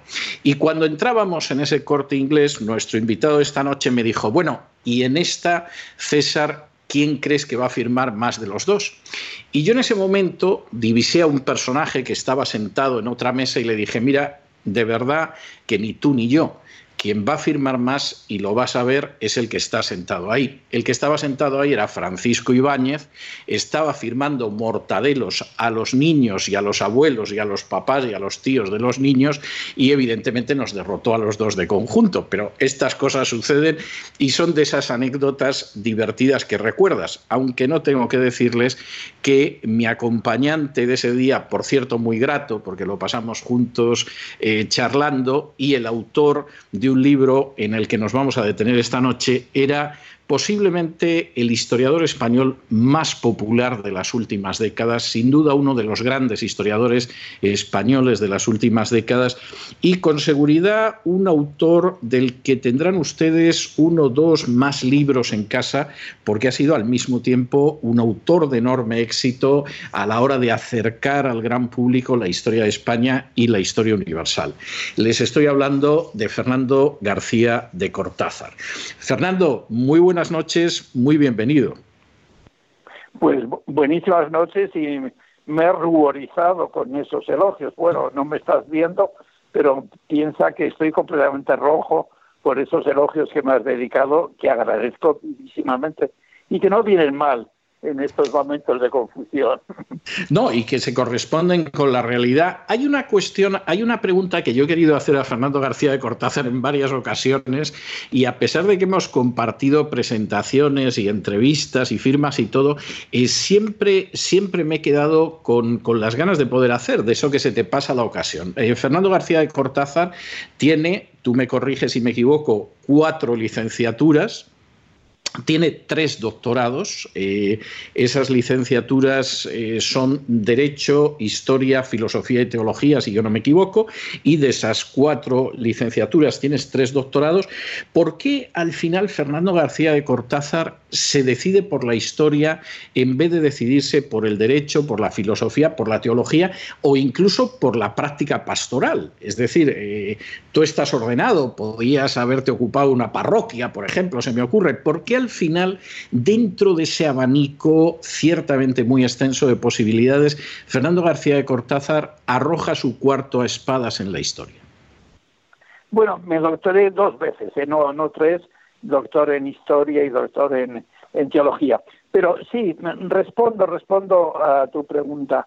Eh, me dediqué a la historia eh, dudando de dedicarme pues a la literatura, porque tuve un gran profesor en Salamanca, donde estudié, ciudad bellísima y para mí maravillosa, sede de una de las escuelas culturales más importantes de la historia de la humanidad, que es la Escuela de Salamanca, y eh, tuve como profesor a Fernando Lázaro eh, Carreter, que era un gran lingüista, un gran filólogo, y que pues eh, me tentó, me tentó también su magisterio para dedicarme fundamentalmente a la, literatura más que a la historia. En historia tuve un gran maestro también, es la época esa de grandes maestros en la universidad, Miguel Artola, y entonces, y también mi hermano mayor es un conocido medievalista, historiador de medieval, y bueno, pues eh, me incliné por la historia porque quizás pensé que la historia era un instrumento mejor para,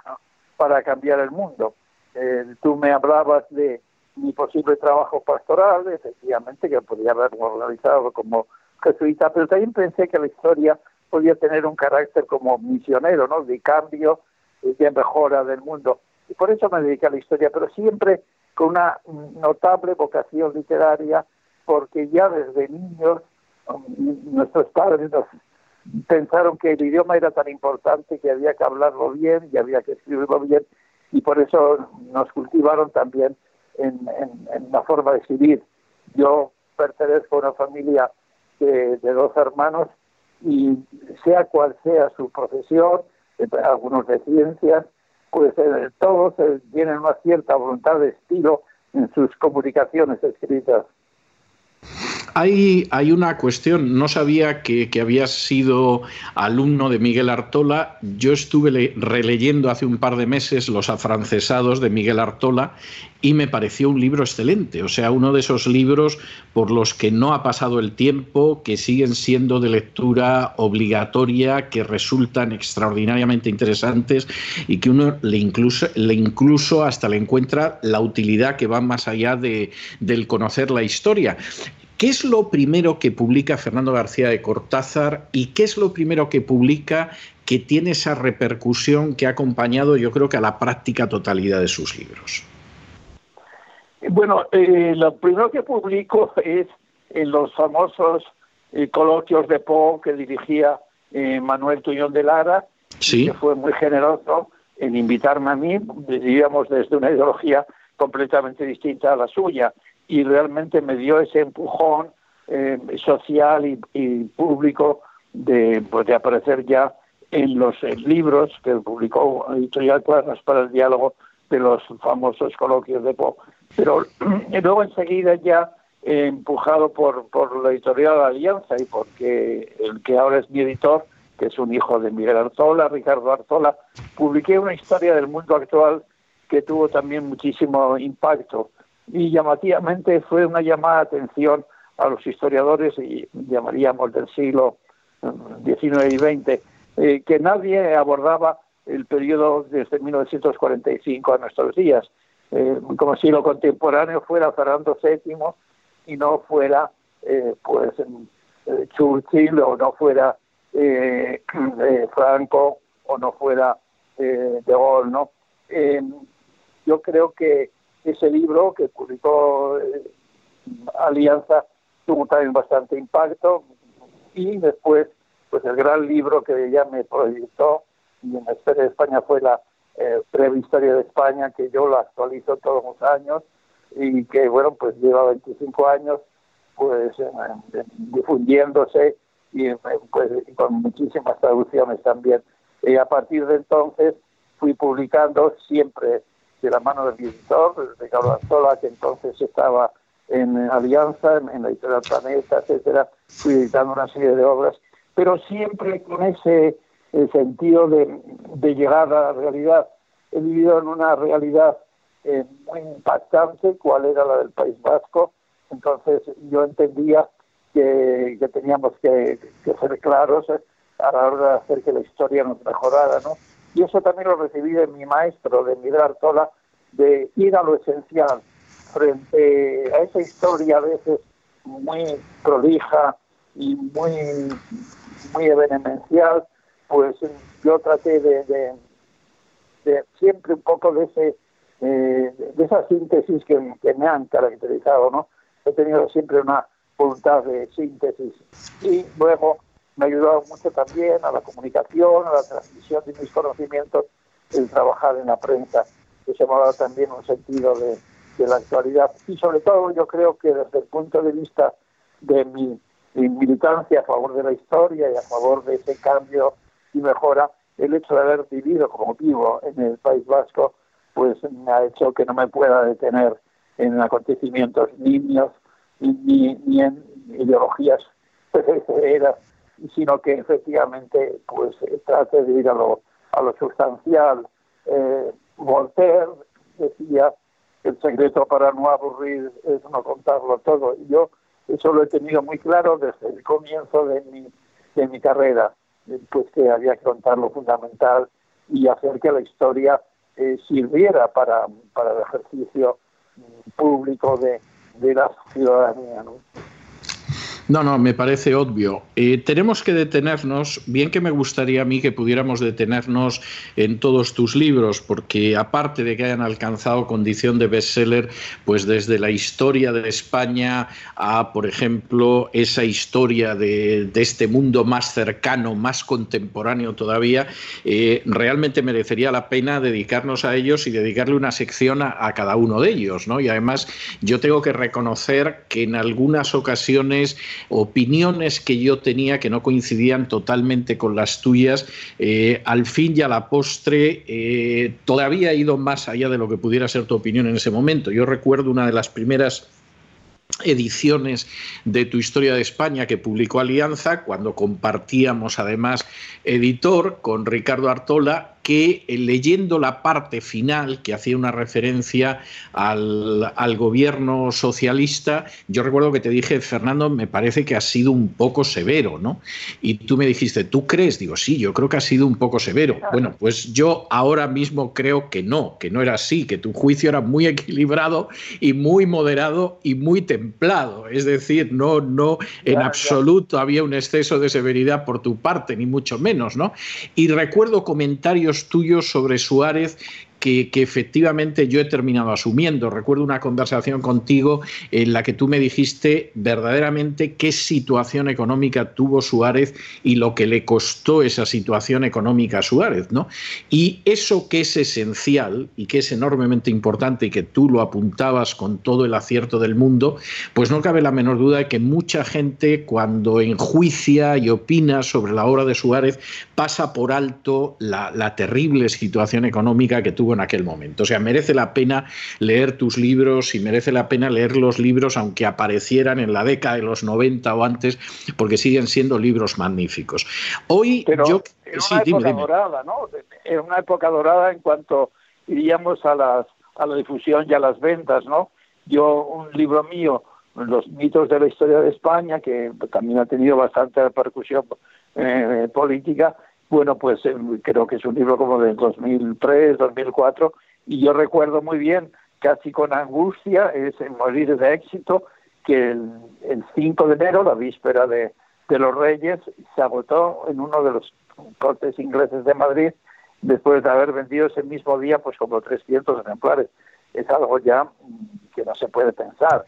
Eh, ciertamente, eh, cuando hablamos de la quiebra eh, de la cultura, en, en, principalmente tenemos que empezar porque yo pienso que, que, también este mundo nuestro se ha quebrado y, quizás eh, ha dejado de existir este mundo de, al que tú perteneces, César, de la, de la gran cultura, de la cultura interdisciplinar, pues realmente yo creo que en estos pocos años pues ha caído, ¿no?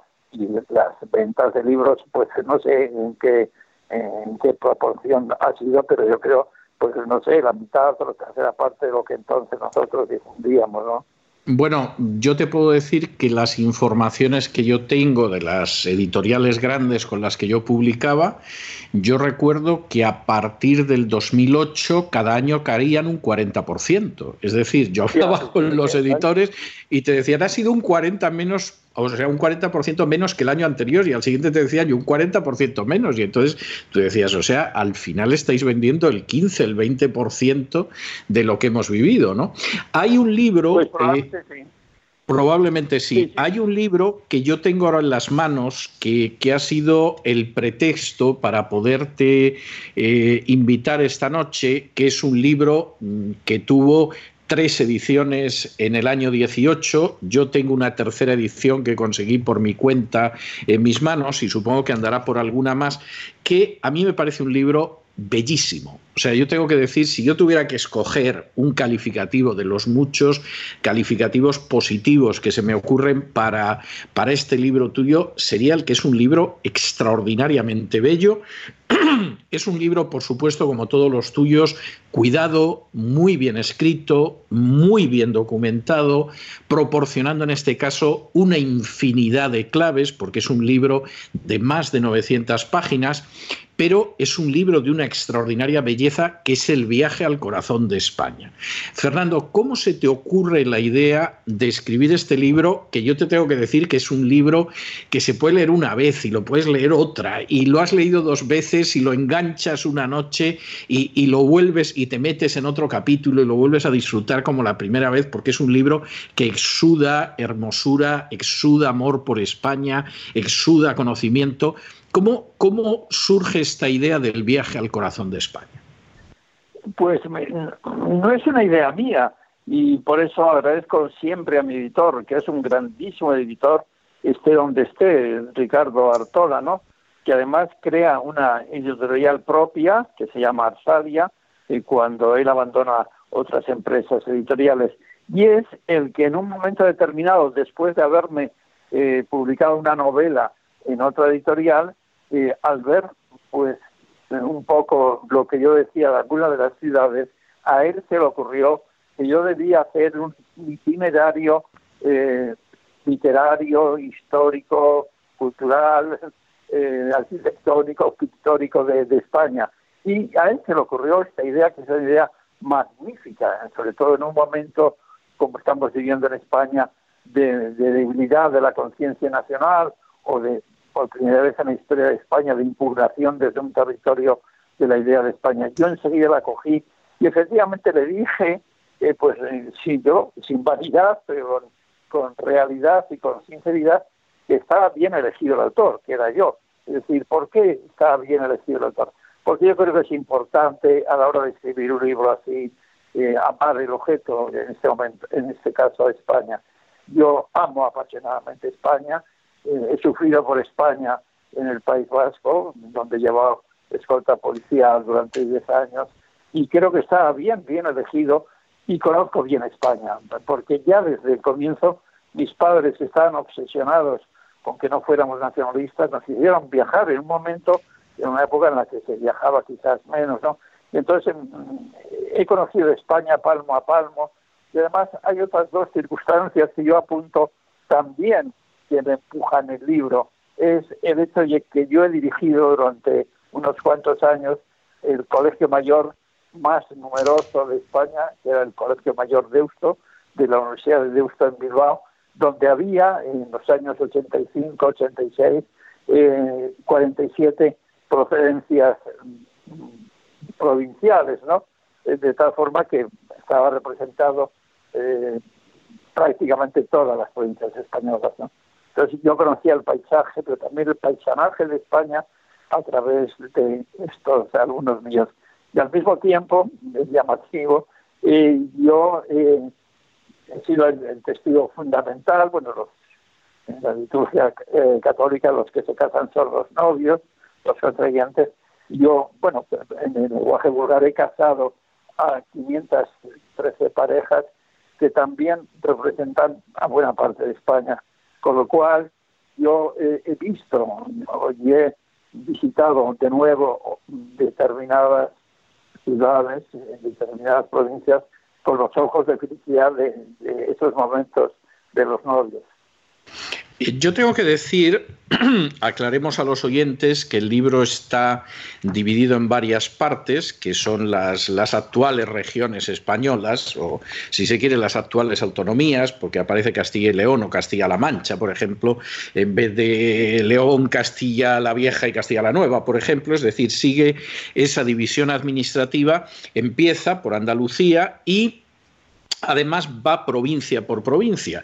Eh, cada provincia va primero aparece una ficha que a mí me parece extraordinaria, que se llama hitos. Es decir, por ejemplo, si yo abro en Cádiz me encuentro que dice un monumento único y dice a las Cortes de Cádiz, una visita obligada, Real Escuela de Arte Ecuestre en Jerez, una vista panorámica desde la Torre de Tavira en Cádiz, un lugar para perderse las playas de Tarifa, un personaje mítico, un edificio religioso, un vino, una delicia gastronómica, un restaurante. Es decir, ya solo por esa ficha el libro es un libro impagable, porque aparecen todas las provincias españolas, incluida Ceuta y Melilla. Pero es que luego uno entra en cualquiera de los capítulos, sea Cádiz, eh, sea Málaga, sea Granada, sea Madrid, sea Barcelona, sea Bilbao, y el paseo que aparece por esa, esa, capital de provincia, pero también por otros enclaves de provincia, es de una belleza tremenda. Fíjate, abro aquí al azar, por ejemplo, Aranjuez que está en el capítulo de Madrid y en medio del Nuevo Bastán y dice, por ejemplo, en, en Aranjuez, dice, la melancolía que produce Aranjuez en el viajero no es hija de la dejadez. Al contrario, el majestuoso palacio, la casita del labrador, los jardines, todo está muy cuidado. Tampoco es hija de la música que el mundo entero asocia a este real sitio, el concierto para guitarra y orquesta que Joaquín Rodrigo soñó hace más de 70 años. La melancolía nace de escenas antiguas que ya solo pueden evocarse a través de cuadros como los pintados por Francesco Battaioli en tiempos de Fernando VI y Bárbara de Braganza. Los magníficos cortejos de damas y caballeros que acompañaron aquí los pasos de reyes y reinas, las músicas misteriosas y tenues que un día sonaron en las riberas del Tajo y que nadie podrá oír ya.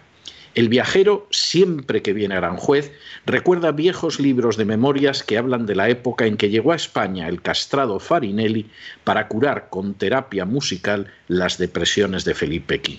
Bueno, esto, que es de una belleza tremenda, es decir, el que haya visto Aranjuez, vamos, escucha cantar a Farinelli, se acuerda del concierto de Aranjuez, recuerda la casita del labrador, esto es toda España a lo largo de este maravilloso viaje al corazón de España. Fernando, tú todos los sitios de los que hablas, me imagino que has estado en todos ellos y más de una vez.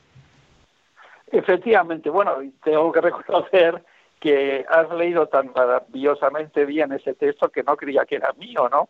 efectivamente me ha parecido muy muy bello, pero probablemente ha sido tu entonación y tu voz la que lo ha embellecido. Eh, pues sí, yo he recorrido todos los eh, todos los sitios que cito, es decir, no voy de eh, tengo que reconocer que al comienzo de, nuestra empresa, ya hablo de nuestra, puesto que, como ya he dicho, el editor ha salido día a día lo que estaba escribiendo, en un principio pensó que para ahorrarme trabajo, esa ficha que tú ponderas y que alabas, que encabeza cualquier provincia, todas las provincias, pues eh, la encargó a un, importante escritor, pero yo pensé eh, cuando él me iba eh, presentando lo que estaba haciendo, que también tenía que estar teñido por mi personalidad. Y pongo un ejemplo, yo soy muy aficionado a la gastronomía sencilla, no soy nada de los grandes restaurantes. Y claro, pues probablemente tenía la tentación de poner un gran restaurante de dos o tres estrellas en una ciudad o en otra. Entonces yo no, no coincidía con él y también era algún tipo de, gusto. Tampoco soy un gran apasionado de, los toros ni de, las, de los encierros, etcétera. Entonces, en un momento determinado yo también asumí esa, esa ficha, eh, porque realmente lo que yo debo destacar es que este libro mm, es muy personal, es mi libro más eh, personal, está tenido de mi personalidad, de mi juicio, de mi arbitrariedad también, pero siempre eh, buscando lo positivo de España. Y en ningún momento se me ocurre hablar, pues bueno, pues del urbanismo atroz de, pues, los años 60, 70, por su feísmo, ¿no? Eh, es una España en positivo y una España que yo eh, amo profundamente y que me enseñaron a amar desde, desde el comienzo de, de mi vida. yo recuerdo en este libro que, hablando de Sevilla, que mi padre, que nació en Chile, hijo de un indiano, llamaríamos ahora a Pasco, pues vivió en Chile, pero en un momento determinado mi padre y sus hermanos pues vinieron a su casa, fueron a su casa diciendo qué malos eran los españoles que habían matado muchos chilenos en la conquista, esta imagen negra de la conquista de América y de la colonización americana. Y entonces mi abuelo, que no era ningún Einstein, seguro que era un hombre de caserío, dijo, yo no puedo hacer que mis hijos eduquen en el odio a España, ¿no?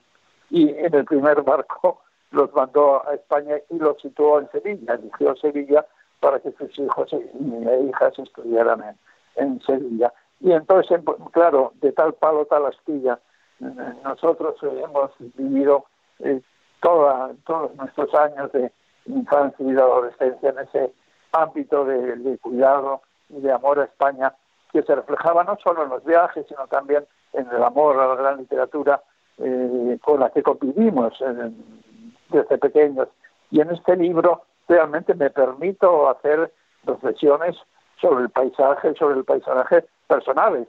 Hay un momento en que, es un reto personal grande, pues digo que el paisaje de costa es el que más me gusta en mi España, o qué paisaje de interior, como digo, está teñido de esa personalidad mía y ese sentimiento mío de España que hace que pondere más un, un lugar que otro, ¿no? Bueno, yo además creo que es un libro eh, desde mi punto de vista, ¿no? Eh, después de, de, seguir, leer y admirar tu obra a lo largo de décadas, yo creo que es tu libro más personal con diferencia, pero eso no menoscaba en absoluto el mérito del libro, por el contrario, yo creo que es un valor añadido porque es, es ver España a través de los ojos de Fernando García de Cortázar, que han visto España y que efectivamente, como tú dices, pues hombre, no se recrean en contar los horrores urbanísticos que han destrozado una playa, una ciudad o algo por el estilo, sino que van recogiendo eh, retazos y pedazos de ese paisaje de España que es extraordinariamente variado y extraordinariamente bello. Además, en cualquier sitio. Es decir, por ejemplo, he vuelto a abrir al azar eh, tu libro por Mondoñedo, que, como tú aquí muy bien dices, pues es una ciudad diminuta, callada y tranquila que no supera los 3.000 vecinos. Estamos hablando casi, casi de un pueblo grande. Y, por ejemplo, aparece esta descripción. Dice, y hoy la ciudad, su memoria, es casi una creación imaginaria del escritor que más y mejor la ha soñado el autor de las crónicas del Sochantre, y también de las viejas guías y rutas con las que el viajero ha recorrido varias veces Galicia, territorio mágico y ensimismado, supremamente melancólico, aunque cruzado como todos los lugares de honda tristeza por súbitas y rabelesianas alegrías. Yo no creo que se pueda describir mejor Galicia que en esta escasa media docena de líneas de tu descripción de Mondoñedo en la provincia de Lugo. Es decir, esa Galicia que es mágica, que es ensimismada, que es melancólica, pero que como todos los lugares de honda tristeza, es verdad que luego tiene esas alegrías que estallan en un momento determinado y que recuerdan efectivamente a las extraordinarias novelas de Rabelais. ¿no? Y Pongo este ejemplo, pero digo, he abierto el libro eh, realmente de manera aleatoria. Estoy convencido que si abriera en cualquier otra parte del libro, me encontraría con otro fragmento que recoge la quinta esencia de esa belleza española y además lo hace con la elegancia que tú tienes en la escritura.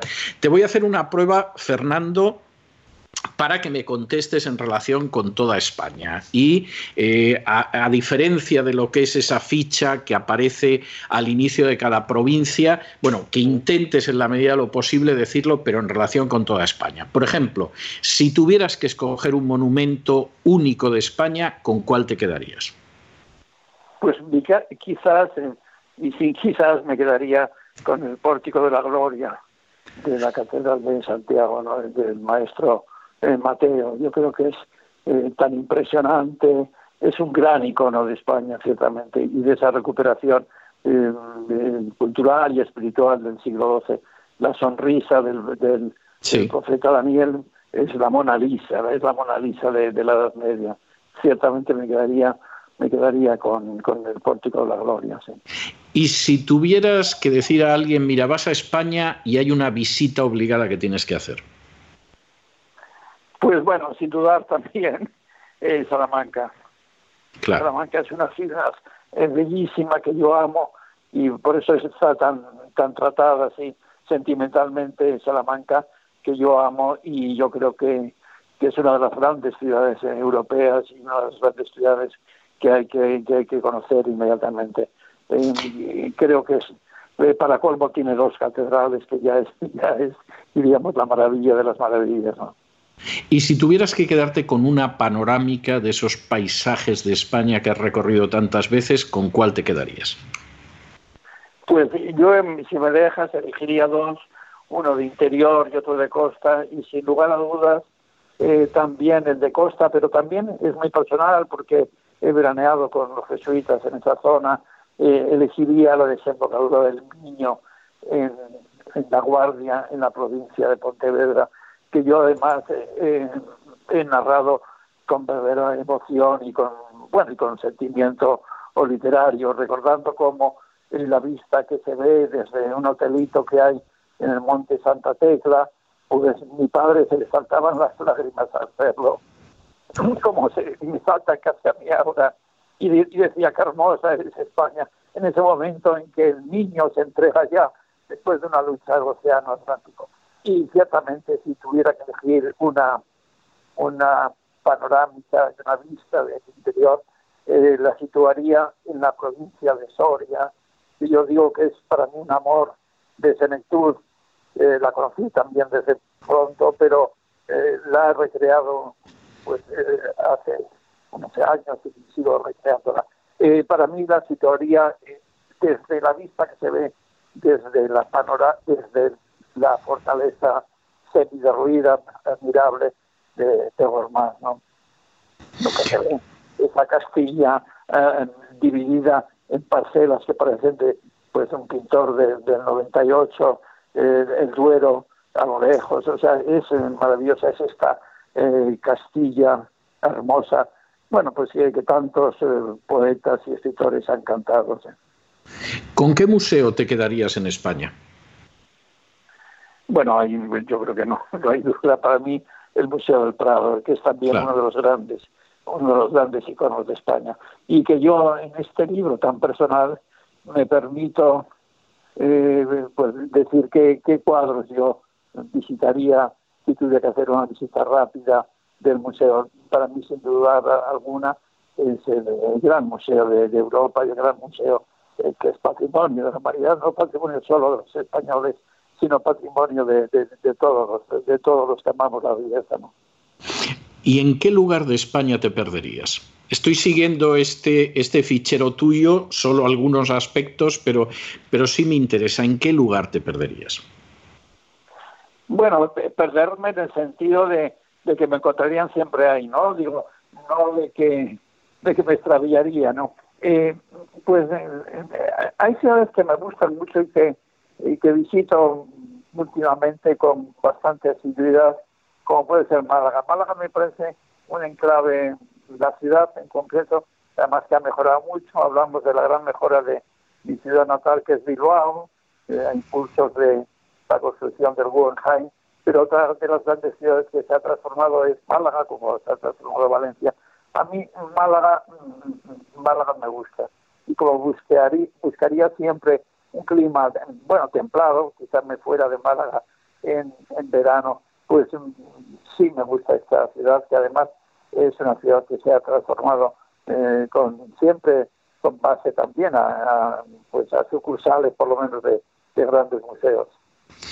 Bueno, y ya la última pregunta de esa ficha, que insisto, es mucho más extensa en cada provincia en este libro del viaje al corazón de España, pero que no me resisto a hacerte. Y si tienes que escoger una de las muchas delicias gastronómicas que brinda España, ¿con cuál te quedarías? Pues también, eh, sin dudar, sin dudar con la tortilla de patatas. Eh, yo eh, soy un amante de la gastronomía y hasta en eso soy muy español porque no es no voy de falsete, como diríamos, eligiendo la tortilla de patatas, pero realmente me apasiona.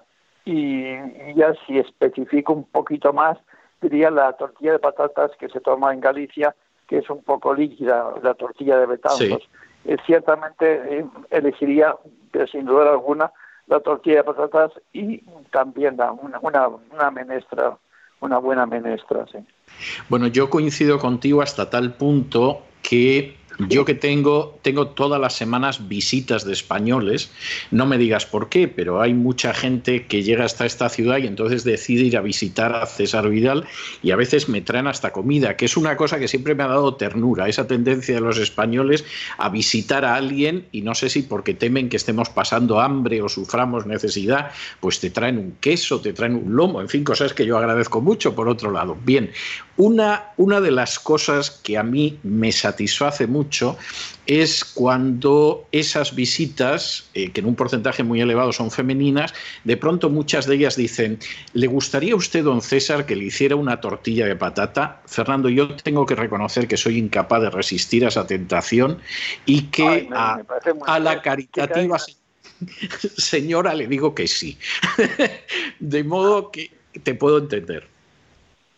Así, sí, yo, eh, y soy de una zona, como sabes tú muy bien, del País Vasco, donde ciertamente yo creo que es la zona donde se come mejor de España, eh, donde eh, buena parte de las mujeres y de los hombres también tienen una gran cultura, cultura culinaria, y, no, valoro mucho pues esas exquisiteces de lo que llamaríamos eh, nueva cocina, sino al contrario, me gusta siempre la cocina muy tradicional. Y, y la tortilla de patatas me encanta. Claro, entiendo yo que cuando te invitan a cenar, pues en España no te ofrecen una tortilla de patatas porque les parece como eh, poco homenaje al invitado. Pero yo suelo adelantar que lo que me gustan son esas eh, ese tipo de productos, ¿no?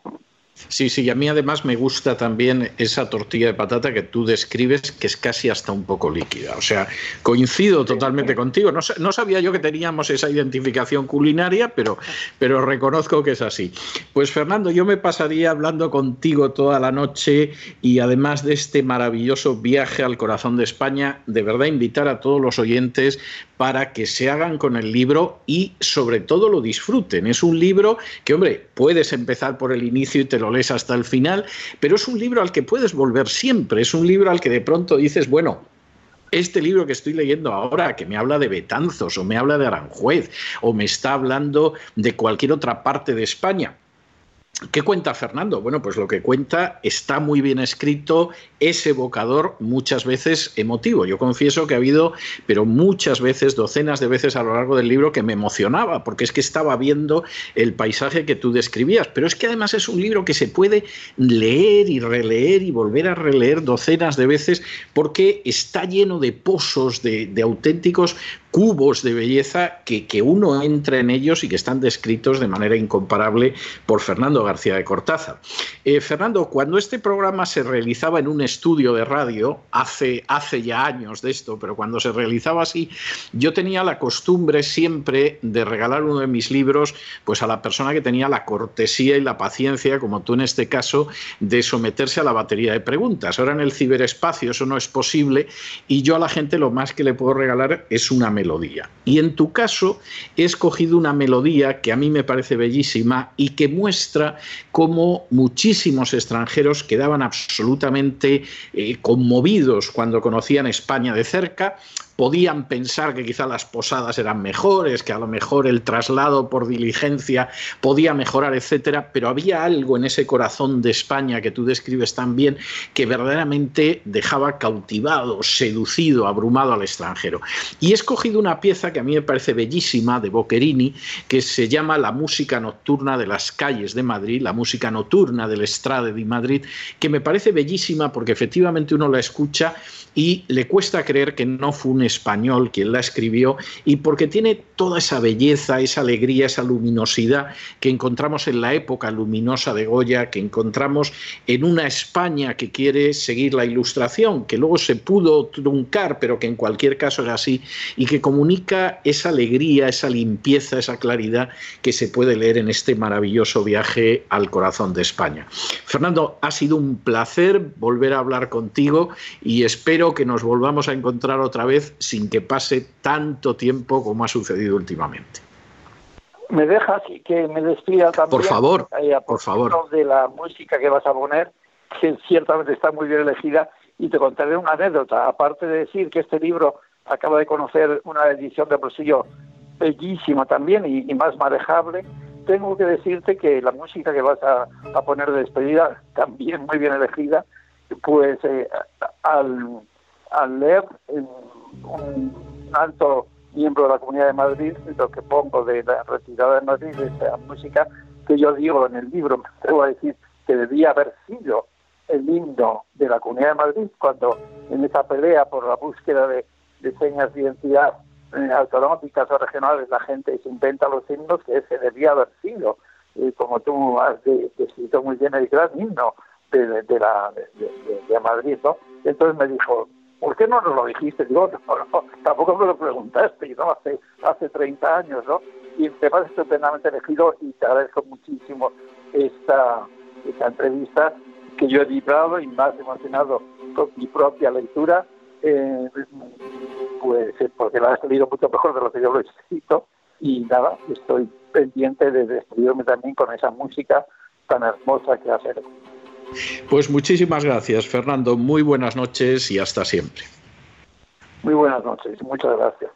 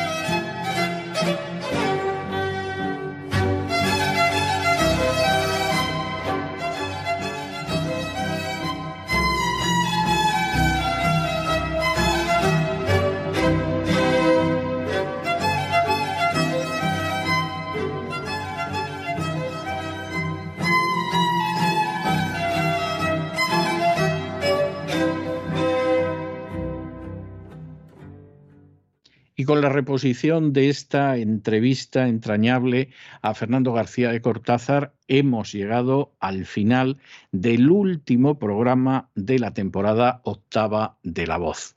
Esperamos que lo hayan pasado bien, esperamos que se hayan entretenido, esperamos que hayan aprendido una o dos cosillas útiles, pero también esperamos que ahora que los emplazamos para regresar a mediados del mes de septiembre, efectivamente nos volvamos a encontrar descansen ustedes durante este verano, disfruten de las auténticas cosas buenas de la vida y sobre todo se queden con esa despedida sureña que no es una fórmula, sino que es un deseo muy hondo del corazón de aquellos que formamos el equipo de la voz. Como siempre, God bless you, de todo corazón, que Dios los bendiga.